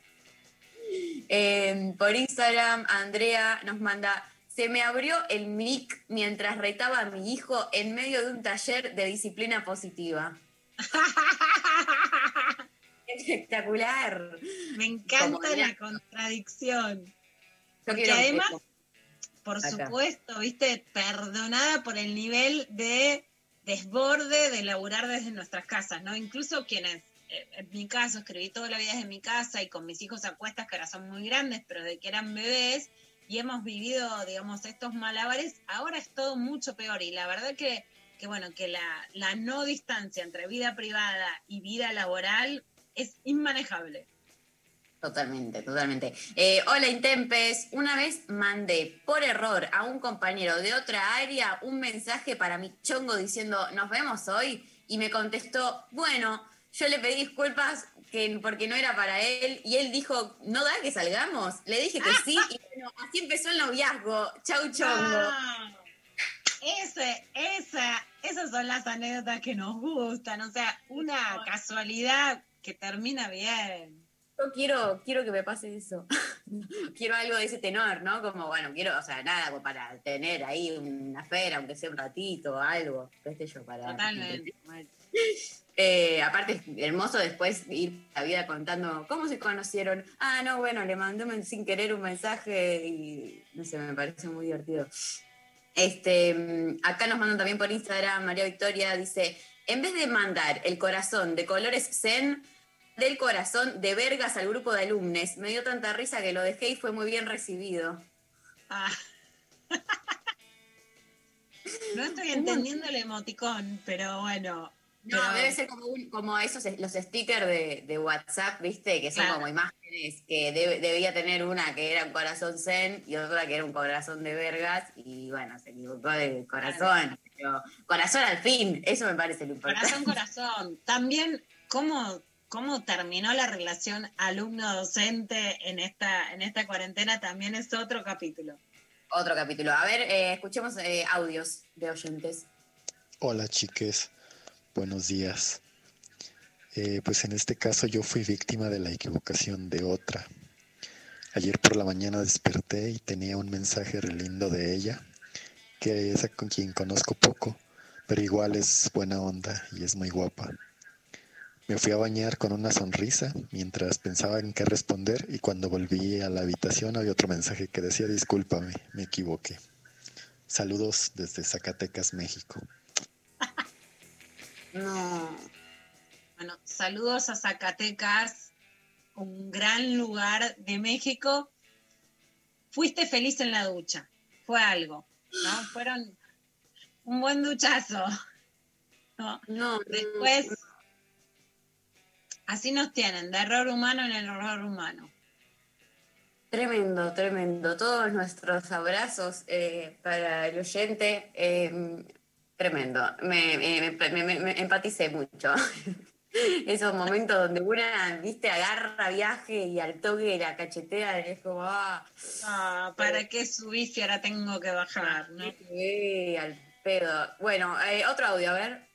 Hola chiques, Eh, yo en el 2008 metí la pata con un mensaje de texto, le mandé a mi mamá la noticia que le tenía que mandar a mi pareja, avisándole que me había dado positivo el test de embarazo y en esa época mi mamá lo odiaba a él y estaba en contra de la relación. Soy Elena, les mando un besote a los tres. Tremendo. Qué heavy, Elena. Yo creo que ahí sí llegamos al fallido, ¿no? Hay error, hay fallido. Afloja mami, que me está pasando esto, ¿no? Es, es muy fuerte, pero bueno, ¿a dónde enviar? Es un segundo de pulgar que nos pone frente a tantos conflictos, ¿no? Resueltos o estallados en, una, en un toque. Hola, nos mandan por WhatsApp. Lo mío es una boludez, pero la semana pasada mandé la foto de mi plato de almuerzo, el cual era para mi nudista, a este chat de la radio. Lo borré el toque y me mandaron un sticker. Qué vergüenza que sentí. Saludo, les amo. Bueno, pero la comida. Bueno, a ver, el chat de la radio, ¿qué respondió? Pablo González. ¿Qué sticker mandó? Quiero saber porque Pablo tiene... ¿Qué sticker mandó? No, no sé si fue Pablo el, el- el que respondió. No, no fue Pablo. Pero me, me encanta, me encanta. Aparte, todo lo- una imagen de un plato de comida, la verdad, no se le niega nada. No se le niega a nadie, ¿no? Es una... Yo, para mí, a esta altura tiene el mismo valor erótico que una nude, pero... pero bueno, es menos grave si hay una confusión, ¿no? Comida pasa. Ositos cariñosos. Totalmente. A ver, eh, otro audio. Bueno, me pasó eh, en la época que todavía no existía el WhatsApp, eh, que estaba sintiendo que mi relación de seis años estaba por terminar y eso se lo escribo a una amiga, pero en vez de mandárselo a ella se lo mando a él y mm, nada, cuando me doy cuenta al instante que se lo había mandado a él, entonces se me paraliza el corazón, corro hacia donde estaba su celular, se lo agarro, lo apago y me mira, onda, ¿qué haces? Y ahí, eh, nada, le digo, quiero usar tu celu a ver si me llamo porque no sé si me anda el celular y bueno, sal- zafé de una catástrofe. Eh, Ah, después muy se lo puedo hablar rápida. tranquila. La verdad es que estuviste muy bien, muy rápida. Yo Yo no- creo no que hay que directamente acordarse de esa excusa por si te pasa rápido, porque a mí no me saldría. Yo confesaría, viste, cuando Sí. ven las películas el momento de la tortura, eso, yo digo, yo no te aguanto, no te aguanto. Yo creo que esa, esa idea tan rápida fue muy, muy audaz, muy bien estuviste. Hay que estar muy rápida, muy, muy lúcida, la verdad. ¿eh? Yo tampoco soy de las que podría reaccionar, me parece tan rápido. Estaría como, bueno, ya como que me, la fumo, ¿viste? Pero ni en pedo tengo esa capacidad de tan rápido pensar una estrategia para solucionar la macana, no hay chance. Eh, bueno, acá nos llega también por Instagram. Eh, en el grupito de fútbol del jefe se la pasaban mandando porno y era el celu de la oficina. ¿Cómo? Bueno, es- eso ya Sí, directamente. No, Todo lo que que implique jefe. ¿Eh?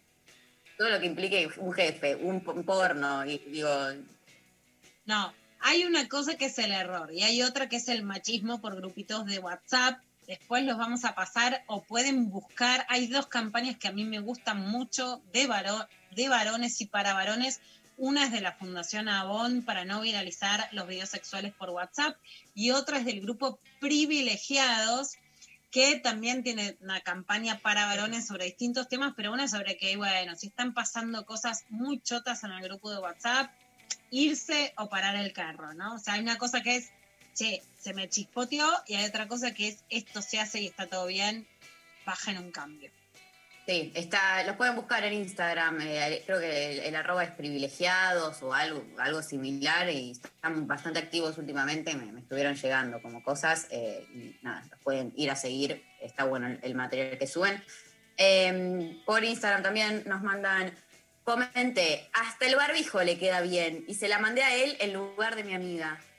Uy. Ah, Bueno, pero si tiene buena leche, se va a sentir bien. Pero bueno. Sí, Sale sí. mucho que no sé, Mari, si a vos te pasó, pero viste que él te dice, hola, nos vemos ah, el miércoles. Y una ya hace un análisis semiológico que podrías dar una materia de comunicación de esas tres líneas de chat, me dijo, no me dijo, qué me quiso decir, me quiere, no me quiere, eh, viste, voy a estar con él en el 2033, analizás todo de tres líneas de chat, ¿no? Bueno, lo que era el me dijo, no me dijo de antes esa, esa cosa, lo peligroso es cuando vos reenvías el mensaje de él a él, esa me ha pasado, ¿no? Que es como obvio que se lo estás mandando a otra para hacer semiología sexual, y queda, ¿viste? Porque el chabón se da cuenta, se da cuenta que lo estás mandando a analizar, ¿viste? Es terrible, es terrible, es terrible, muy, muy terrible. A mí, no, no con un chabón, pero sí me pasó, o sea, digo, no en una situación así de, de- chamullo, me pasó algo terrible, ¿eh? que es, bueno, no es tan terrible, la verdad, pero eh, empecé a discutir, por, algo que yo no hago nunca, pero empecé a discutir por eh, chat de Twitter, creo, con una ex compañera de colegio, que yo, una persona con la que me llevaba muy mal, o sea, yo me llevé muy mal con mucha gente de mi secundario, y eh, quedé como muy enemistada con la mayoría y veo que hace, no sé, no tanto, una piba que por- me, quedó como el follow ahí en Twitter, sube algo haciéndose la, la copa, no sé, como que de alguna manera empezamos a discutir y yo le empecé a decir como, ah. Pero me agarró, me, sacó, me salió algo del alma horrible que a mí no me suele pasar, que es, me te pasaste todo el secundario diciéndome que yo era una puta, que yo no sé qué, digo, como bastardeándome por, por, por ser una piba, nada, como no, está bien, soltame. Es que sí, pero, viste, era como algo muy puntual de, de, de hacer la que la, pasaste como el orto y en realidad fuiste la que generó, la que hacía el bullying sobre los temas puntuales que hoy reivindicás, como algo que me, pareció súper choto, una piba que sigue dentro de, de- de- de ciertas amistades que yo mantengo. Y como que me armé toda una oración donde yo tenía muchos argumentos y no sé qué, y antes claramente lo pasé por el filtro de mis amigas, como, che, ¿qué les parece si le respondo esto es un montón o está más o menos bien? Como darle toda esta argumentación. Y cuando copié y pegué, porque una, yo suelo hacer eso, primero pasa el filtro de, las- de, de mis amigas y ahí copias y pegás el mensaje y se lo mandás ya divino con moña a la persona que sea. Cuando lo copié y lo pegué, no, no le eliminé la primera parte que decía, che, es mucho si le respondo esto. Entonces la tía me, lo vio, lo vio y me dijo como, ah, no puedo creer que le estás mal, como, viste, se me armó ahí, la, la- quedé súper expuesta de que yo había armado toda esa argumentación, pero que había pasado por mil filtros de amigas, este, nada, al pedo, la- o sea, no, no, no lo recomiendo que lo hagan, la pasé mal, no me sirvió de nada, fue solo tirar hate a alguien, eh, eh, que, que, nada, del pasado, innecesario, pero me salió, me, sentía que me tenía que reivindicar y no lo pude hacer porque le apifié con el mensaje, o sea, un horror. Y me va a quedar siempre. Vaya, mira, Mari, o dos caminos. O va a llegar la reivindicación histórica o no era la no era la persona ni para contestarle, ¿viste? No, no era no necesitaba su aprobación. Total, total. Pero bueno, nada, esa cosa, viste, que te agarra de adentro un fuego que a veces lo, lo y a veces, bueno, sale, qué sé yo, una vez puede pasar. Este, a ver, escuchemos eh, un audio más. Una vez cuando estaba en cuarto año de la facultad de medicina, mandé un audio a un amigo incentivándolo a que salgamos una noche que tenía porro, whisky, vodka y bueno, resulta que mi celular se activó solo en mi bolsillo y mandé el audio al grupo de clínica de la facultad, al grupo de mi familia, con toda mi familia, primos, tíos, etcétera, y bueno, cosas que pasan. Whisky, birra, faso, pero activado. A mí me pasa que estoy en el colectivo y llama a alguien y vos decís, ¿por qué te llamé? Mirá si es el que no querés que se llame. ¿Qué le dijeron los tíos? Vení con mi edad, no salgas, de clínica, viste, encima. Un desastre. Tremendo. Bueno, Lula, eh, nos vamos a escuchar una canción, ¿te parece? Dale. Eh, nos vamos escuchando Trueno de Rosario Ortega y volvemos con más de intempestivo.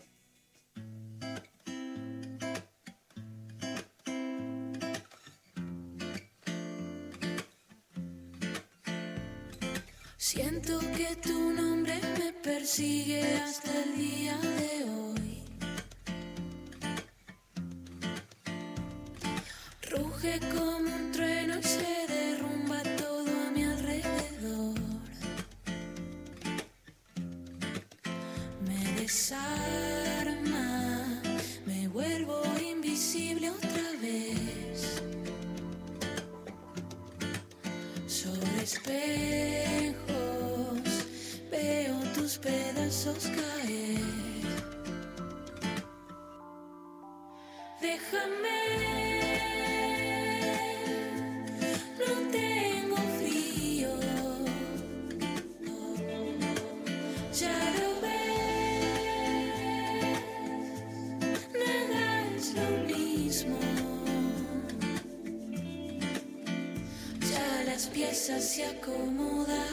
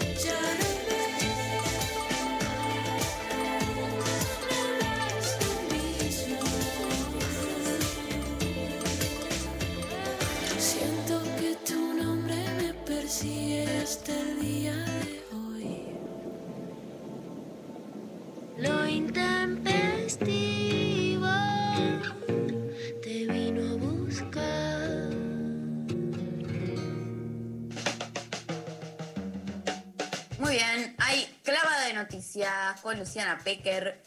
¿Qué onda, Lula? Tranqui, ¿no? La cosa.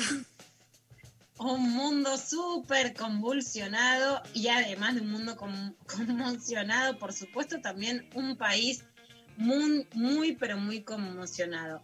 Bueno, lo primero que vamos a contar es que habló el ministro de Economía Martín Guzmán en Minuto Uno con el gato silvestre. Está haciendo un programa elegido, digamos, por el gobierno para hacer algunos anuncios, además de que indudablemente sí, en esta estrategia de comunicación que venimos contando, la figura del presidente de la Nación, Alberto Fernández, estuvo sobreexpuesta y ahora indudablemente hay una bajada para que hablen otros ministros. En este anuncio se dijo, se habló sobre el IFE. El IFE es, por supuesto, el fondo de emergencia sacado para paliar la parálisis que hubo por la cuarentena, una cuarentena muy larga a raíz de la pandemia de 10 mil pesos. Es una medida que, según nos contó Mercedes D'Alessandro, evitó aproximadamente, según distintos cálculos que se pueden hacer, que haya entre 3 y 4 millones y medio más de indigentes en la Argentina, a pesar de, por supuesto, el impacto de la pobreza, pero frenó un poco que este impacto podría haber sido más grande. Ahora, es una medida, es un ingreso federal de emergencia, es una medida de emergencia que por su alto valor, por supuesto, en lo que tiene que ver el Estado, ahora Martín Guzmán anuncia que habría un freno en seguir dando el IFE. Por supuesto, ahí lo difícil es en qué medida se va a reactivar la economía y en qué medida no va a ser necesario este ingreso federal de emergencia. Esto dice Martín Guzmán. Primero, el IFE sirvió muchísimo, eh, tal como lo decís, protegió a gente que estaba en una situación muy dura, eh, generó un efecto en la economía real. eh, obviamente implicó un esfuerzo importantísimo. Lo- las medidas de protección social van evolucionando.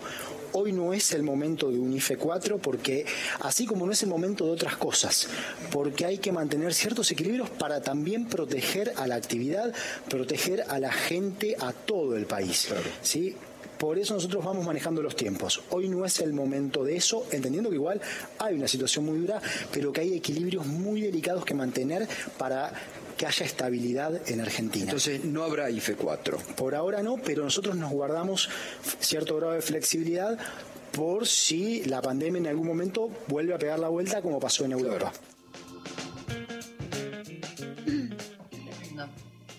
Bueno, en medio del acuerdo también con el Fondo Monetario Internacional, Martín Guzmán dice, dice esto, si la pandemia vuelve a pegar una vuelta como en Europa, lo que quiere decir es si hay un rebrote.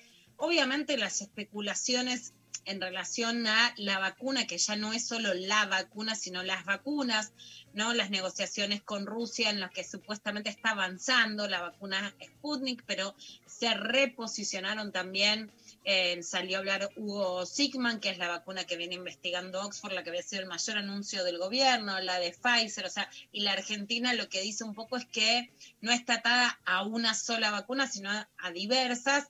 Bueno, que la vacuna podría llegar antes de lo que en una, eh, digamos, en un cuadro de una proyección de lo que pasa en Europa vendrá el rebrote. Pero la verdad es que, por supuesto, esto no se sabe. Lo que quiere decir Martín Guzmán es que si hay un rebrote y hay que volver a una situación de distancia social, podría volver el IFE, pero que ahora no. De todas maneras, se camina en un camino de piedras, porque en realidad la pandemia no termina en la Argentina. La Argentina tomó medidas sanitarias con una apuesta muy fuerte, ya no hay aislamiento, pero sí distancia social, y entonces se saca un parche, pero la economía tiene que reactivarse y además tiene que reactivarse con distribución de la riqueza. Entonces es un equilibrio difícil al que va la Argentina y además que sigan los cuidados sanitarios porque la pandemia no se terminó. En medio de eso sí, un, un anuncio también que hubo ayer es que salió María Eugenia Bielsa del Ministerio de Vivienda y Hábitat. No es un ministerio con, digamos, con una tradición muy alta en la Argentina, pero sí los sectores sociales en relación a la toma de tierras criticaron que ella no había utilizado incluso todo el presupuesto que tenía designado, o sea, como de, de su ejecución de sus propias partidas. Y va Jorge Ferraresi, es, es el actual intendente de Avellaneda, es un hombre como de eh, digamos, que representa el sector del peronismo que más sabe de gestión, que está, digamos, que está muy bien tildado como de que sabe gestionar en la crisis y va a ese ministerio. Vamos a ver cómo sigue el tema de tierras y vivienda en la Argentina en ese sentido. Y dos audios que son imperdibles para entender el contexto en la región de Jair Bolsonaro.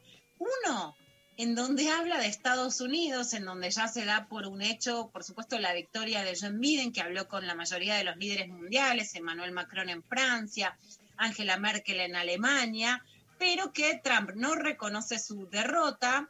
En, en México el presidente López Obrador no quiere reconocer todavía la, la derrota de Trump, por ejemplo, y Bolsonaro dice esto sobre Estados Unidos. Hay un grande candidato a chefia de Estado dizer que se eu não apagar o fogo da Amazônia, levanta barreiras comerciais contra o Brasil? E como é que nós podemos fazer frente a tudo isso? Apenas a diplomacia não dá, né, Ernesto? E quando acaba a saliva, tem que ter pólvora, senão não funciona. Precisa nem usar pólvora, mas tem que saber que tem. Bueno, esto decía por, por Facebook, a ver, lo vamos a traducir. A mí me parece un, un, una cosa increíble lo que está pasando. A ver, una de las mayores diferencias, sin sobredimensionar los alcances de lo que pueda hacer Biden, pero sin duda una de las mayores diferencias entre Biden y Trump es el impacto ambiental. ¿No? Los incendios en el Amazonas a partir de la gestión de Bolsonaro aumentaron y no aumentaron por casualidad, sino porque dio mayor flexibilidad a los ganaderos para hacer quema de campo, que es lo mismo que trajo los incendios en la Argentina este año en la mayor cantidad de los incendios. No, no fueron accidentales, sino que fueron porque man, cuando cambian los vientos, cambios climáticos y eso, esas eh, esa forma de quemar las pasturas sí puede traer mayor consecuencias en algunos momentos que en otros. Y los gobiernos, por ejemplo, tuvo una gran pelea con Macron o con Biden, son muy críticos de la quema del Amazonas porque es claro que es el oxígeno de todo el planeta, no es solo de Brasil y tampoco, digamos, de Colombia, quienes tienen territorio en el Amazonas. Y entonces ahí sale a prepotear Bolsonaro a decir que si las palabras no alcanzan va a tener bala. Digamos, sale a prepotear a Estados Unidos. Es increíble. A ver si Pablo me quiere agregar algo que ahí está atento con las palabras de Bolsonaro. Como sale a decir, "Eh, te vamos a dar bala, Biden. Viste, es una cosa increíble Bolsonaro y realmente se define mucho de lo que pasa en, en el Amazonas, en donde sí, digamos, los acuerdos climáticos podrían ser una esperanza de un cambio de gestión importante en, en la gestión de Biden. Al margen, una serie que les recomiendo es Frontera Verde, que la pueden encontrar en Netflix, o sea, es de fácil acceso, habla sobre la parte del Amazonas colombiano, tiene una parte mística de los pueblos originarios, una trama que empieza con cuatro femicidios en el Amazonas, pero que da de alguna manera esa sensación de cómo necesitamos proteger y quiénes son las amenazas, incluso nazis literalmente, sobre ese, ese Amazonas. Así que es interesante porque hoy el mundo se juega en el Amazonas. Pero otra frase increíble de Bolsonaro, porque pinta de cuerpo entero cómo el machismo se exacerba durante esta crisis, es que dijo que no hay que ser maricones con el COVID-19, como diciendo "Eh, hay que animarse, hay que salir. De hecho, utilizando hasta que él mismo padeció coronavirus como para hacerse el macho el doble. Lo mismo que no usar tapabocas, lo mismo que decir que no había que tener distancia social, etcétera.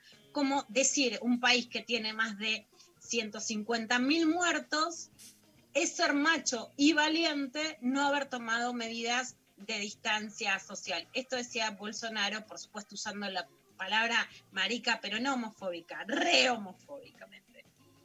Vocês foram na lona nessa pandemia, que foi superdimensionada. A manchete amanhã. Ah, não tem, não tem carinho, não tem sentimento que morreu. Tem sentimento com todos que morreram, mas superdimensionado. Tudo agora é pandemia. Tem que acabar com esse negócio, pô.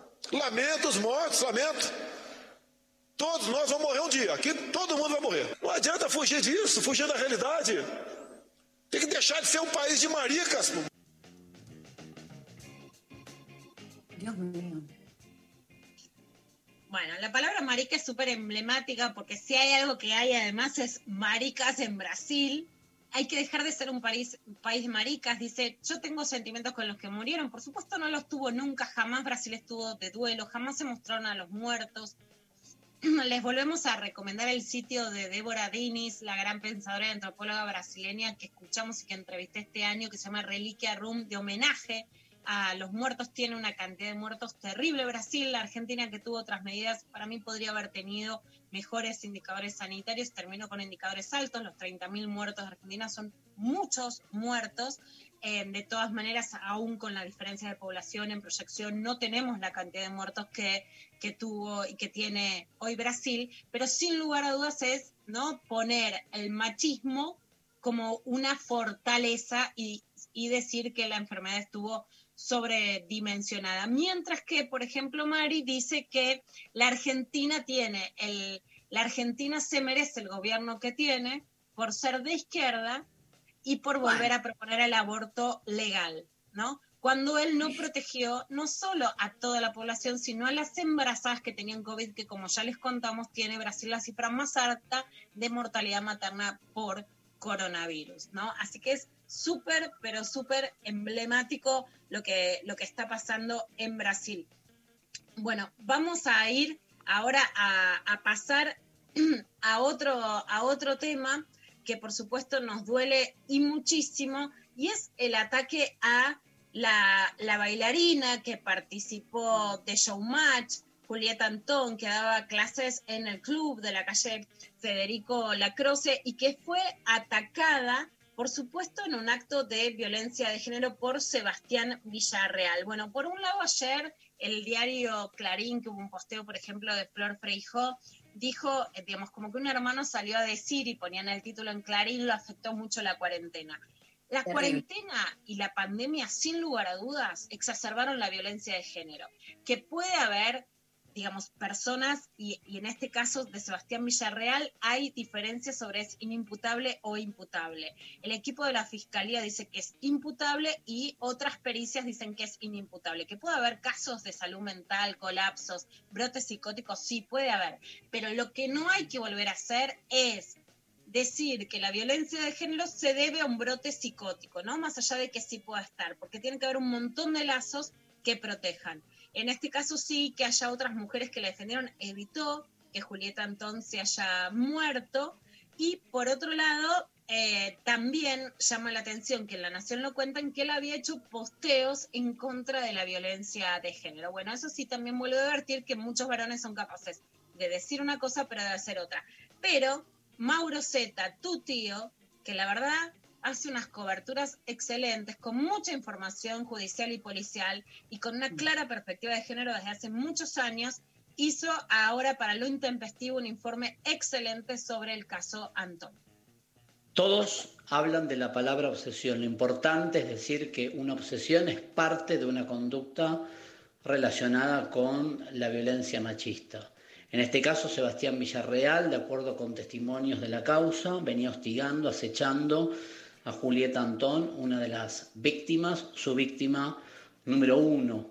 Iba a matarla a ella, se interpuso en el camino Sofía, que es la dueña de la escuela de danza, y de algún modo ese accionar de Sofía le salvó la vida a Julieta. Y también la decisión del personal policial de intervenir con certeza, disparándole al femicida, hiriéndolo. Más allá de que ese mismo disparo después tuvo un rebote que la rozó a Sofía. Es un doble intento de femicidio, esa calificación fue la que encontró el fiscal Miguel Kessler.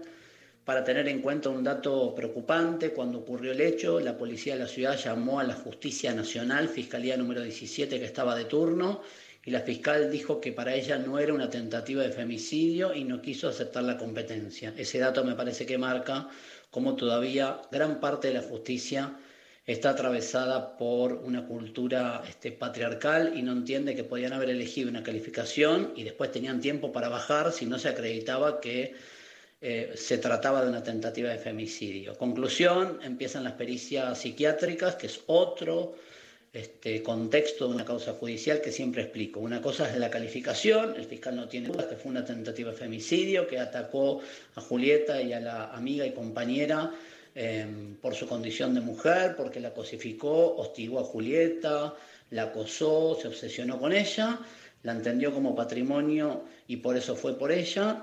Y después vendrán las pericias psiquiátricas que nos dirán si este, este femicida es inimputable o no. Pero eso es un acto posterior. Hoy está preso. Bueno, es brillante y le agradecemos muchísimo este, este audio, este informe de Mauro Zeta para con lo intempestivo. Lo que dice es muy grave porque la fiscal a la que primero se le pide no acepta poner la calificación de tentativa de femicidio. Si incluso después la querés bajar porque sentís que no es un femicidio, no, no, fue un intento de femicidio tanto porque fue una lesión, pero no llega a tentativa de femicidio, la podés bajar. Si crees que fue un ataque que le podría haber sucedido a un hombre o una mujer de manera indistinta también, pero era importante tomarla en el primer momento. Esto habla de cómo sigue siendo la, machista la justicia y no toma esa resolución que era central. Después la discusión sobre si imputable o no, que ya hay pericias que se contradicen, esto también con información que estuve hablando ayer de Irina Hauser y mucho enojo sobre este primer accionar del Poder Judicial, más allá de que por suerte ella sobrevivió y la defensa incluso de la dueña del lugar, aunque terminó con lesiones, este, es, entre otras cosas, lo que le salva la vida, ¿no? Que le hayan podido cuidar de esto y, por supuesto, no subestimar los acosos, las situaciones de incomodidad, denunciarlas, pero que cuando se denuncia la justicia responda. Y una noticia que... Sí, perdón, María que, ayer me puse a ver algo que, ¿no? General que es hacer zapping, ¿no? Y mirar cómo abordan los ciertos noticieros o ciertos canales em, el tema. Eh, también esto de que contabas, ¿no? De, los títulos que salieron. Digo, me parece que yo me indignaba ayer un poco viendo, por un lado, bueno, muchas compañeras feministas repudiando estos títulos y también después a la noche viendo ciertos noticieros de, bueno, que como que, tiraban, ¿no? Que invitaban especialistas a hablar del tema y decir eh, que lo importante es de denunciar, ¿no? De, de ciertas acciones que se pueden hacer y después de también ciertos tips como para... eh, como que después ha- había algunos periodistas que decían, bueno, pero lo podría haber bloqueado, o no, viste, como que todo esto que hablamos un poco antes, ¿no? De decir, como, ah, ¿qué cosas puede hacer la víctima para que no se llegue a esa instancia? Como, ah, ¿qué no te diste cuenta que te acosaba con, con- por los mensajitos que te mandaba o no sé qué? Y, como que en, ningún momento de la nota, que del momento, ¿no? Que estaban eh, ahí... eh, charlando, nunca escuché a nadie decir como, bueno, el problema quizás es que acosan los chabones, como algo de, de- poner el foco, pero para nada. Y dije, y como que me indigné y me apagué la televisión porque la verdad es que para qué me iba a, a llenar de mala leche. Pero me dio una bronca porque después terminamos viendo esto, o sea, nada, terminamos siendo nosotras y muchas otras, que las que repudiamos este tipo de, accionar mediático por redes sociales, porque en general no tenemos quizás, eh, o no todas tienen la posibilidad de estar en, algún noticiero en un horario central para decirlo, eh, y me agarra como una cosa de bronca, decir, no puedo creer que terminemos siendo eh, muy pocas las que tenemos que empezar a viralizar estos repudios que hacemos a través de Instagram, de Twitter, y que en el prime time de la televisión a la noche eh, se aborde el tema de esta manera tan chota, sin que nadie nunca en ningún momento explique o ni, ni haga un comentario de que quizás el problema no era que ella no se cuidó tan bien, sino de que estaría bueno que los varones no acosen, no te traten de matar y, y- y todas las cosas que, que ya sabemos. Eh, y me preocupó un poco, o sea, además de que me indignó, digo, como a esta altura seguimos y con, y con este tema tan puntual, aparte había un montón de videos, era como todo, lo hicieron súper morboso también ayer la, la cobertura. Eh, Viste, como posibilidades de agarrar ciertos eh, temas que están ahora, que, que pasan, que están en agenda para tra- tratarlos de una manera un poco más piola. Bueno, no, aparentemente no, se sigue, ¿no? Con, con el mismo tipo de cobertura mediática y, y nada, me, me- me- saca como un poco de esperanza, ¿viste? En, en- en los medios, en el mundo. Sé yo, me, me- como que Sin duda. Mari, este año hay un aumento de femicidios, por lo tanto también de violencia y tentativa de femicidio, por un lado por el encierro doméstico, pero también lo vemos y hoy salimos junto con Darío, que, que justamente es el que, el que movió esta iniciativa en una radio abierta en San Jorge por el femicidio de Florencia Gómez que había salido a caminar. O sea, también vemos un mayores ataques, femicidios como en el caso de la docente de Tucumán o tentativas de femicidio como en el caso de, de la bailarina en- entre Belgrano y Colegiales en el espacio público. Sin lugar a dudas, Mari, el machismo en la televisión ha crecido. Hay más mujeres, jóvenes, etcétera, en algunos espacios noticiosos, sí. Lo que vemos es que tienen reducido su espacio, que ponen algunas por el cupo, pero que no hay casi ninguna periodista con perspectiva de género. Y cuando hay, no lo decimos en contra de la que está y de la que hace su aporte, ni las que hacen o hacemos en, en pequeños espacios en medios, pero no en la televisión masiva y no en lo que constituye discurso de mainstream. Porque no hay, porque no conocen nuestra tarea, no, porque los medios están más machistas. Y en esto, igual que lo que hicimos hoy en, en relación a la violencia digital, Mari, lo importante además es nunca culpabilizar a la víctima, entender la violencia machista como un fenómeno cultural y social y a la vez, cuando das consejos de cuidado, dar consejos que apunten sí a, a cuidar a las demás, ¿no? A ver, ¿qué podemos hacer para cuidar? Porque si no, también solo decimos la crítica social y como comunicadora, por ejemplo, a mí me interesa que vos hoy te vayas del programa, igual que todas nuestras oyentes, con herramientas para cuidarte, pero que son la antítesis de formas de culpabilizarte. Cuando la televisión muestra eso, no muestra solo lo que le pasó a Laura. Lo que muestra es esto te puede pasar a vos. Y si te pasa, vos sos la culpable. Por lo que hiciste, por lo que dejaste de hacer. Si denunciaste, porque lo denunciaste y se enojó más. Y si no lo denunciaste, porque lo dejaste pasar. Pero siempre sos culpable. Y no quieren contarlo de ella. Quieren que las pibas se asusten.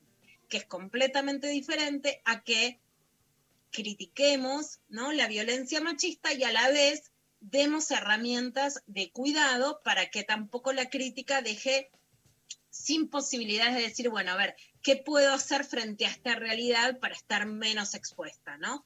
Que es una visión justamente que intenta ser también amparadora, ¿no? A ver, bueno, ¿qué pequeñas medidas podemos tomar para cuidarnos, para que justamente no, no, no haya más miedo, sino más libertad? Clarísimo.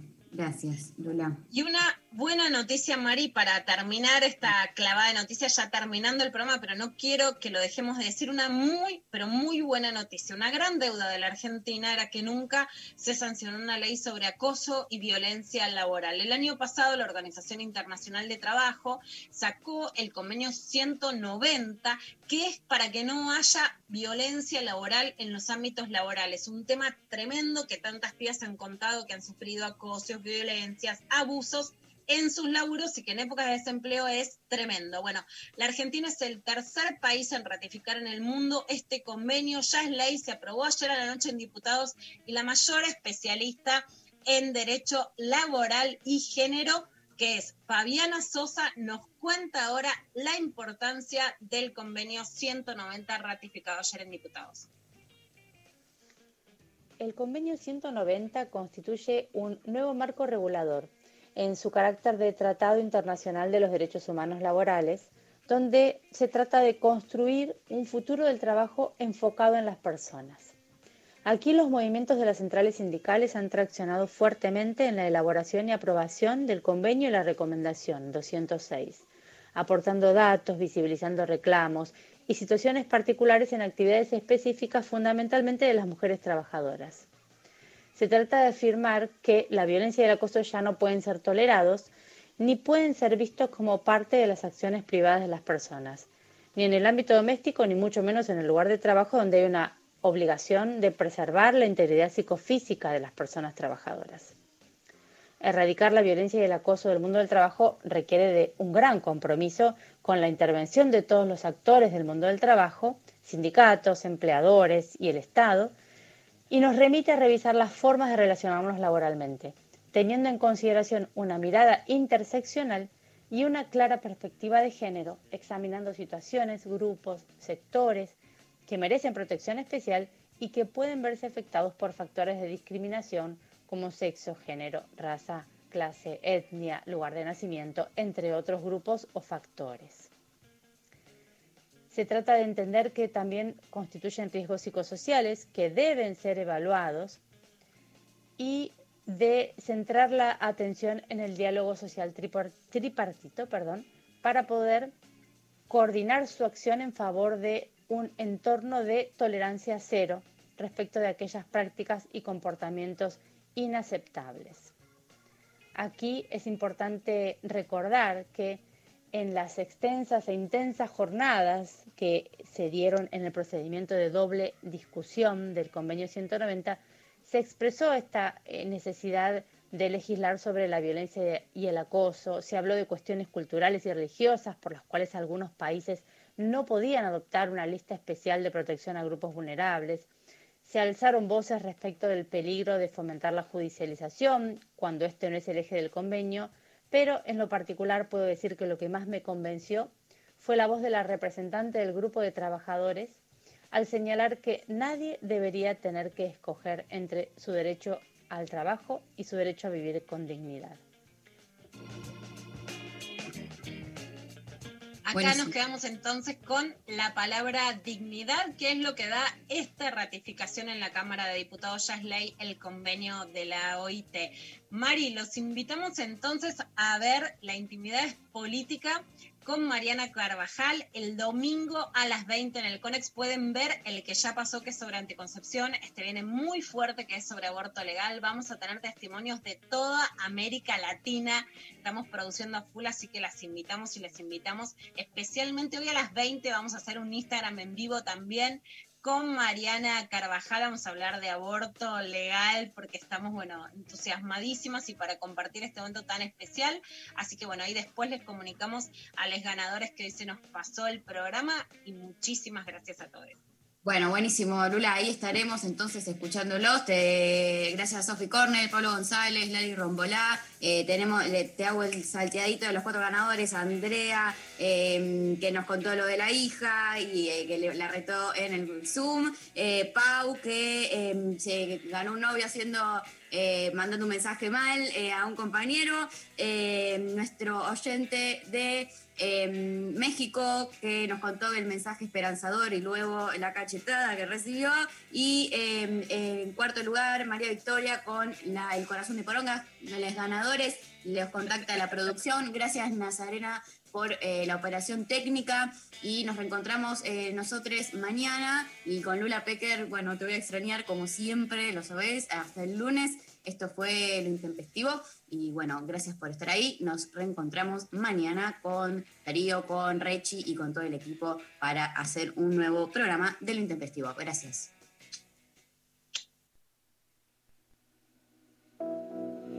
Llévame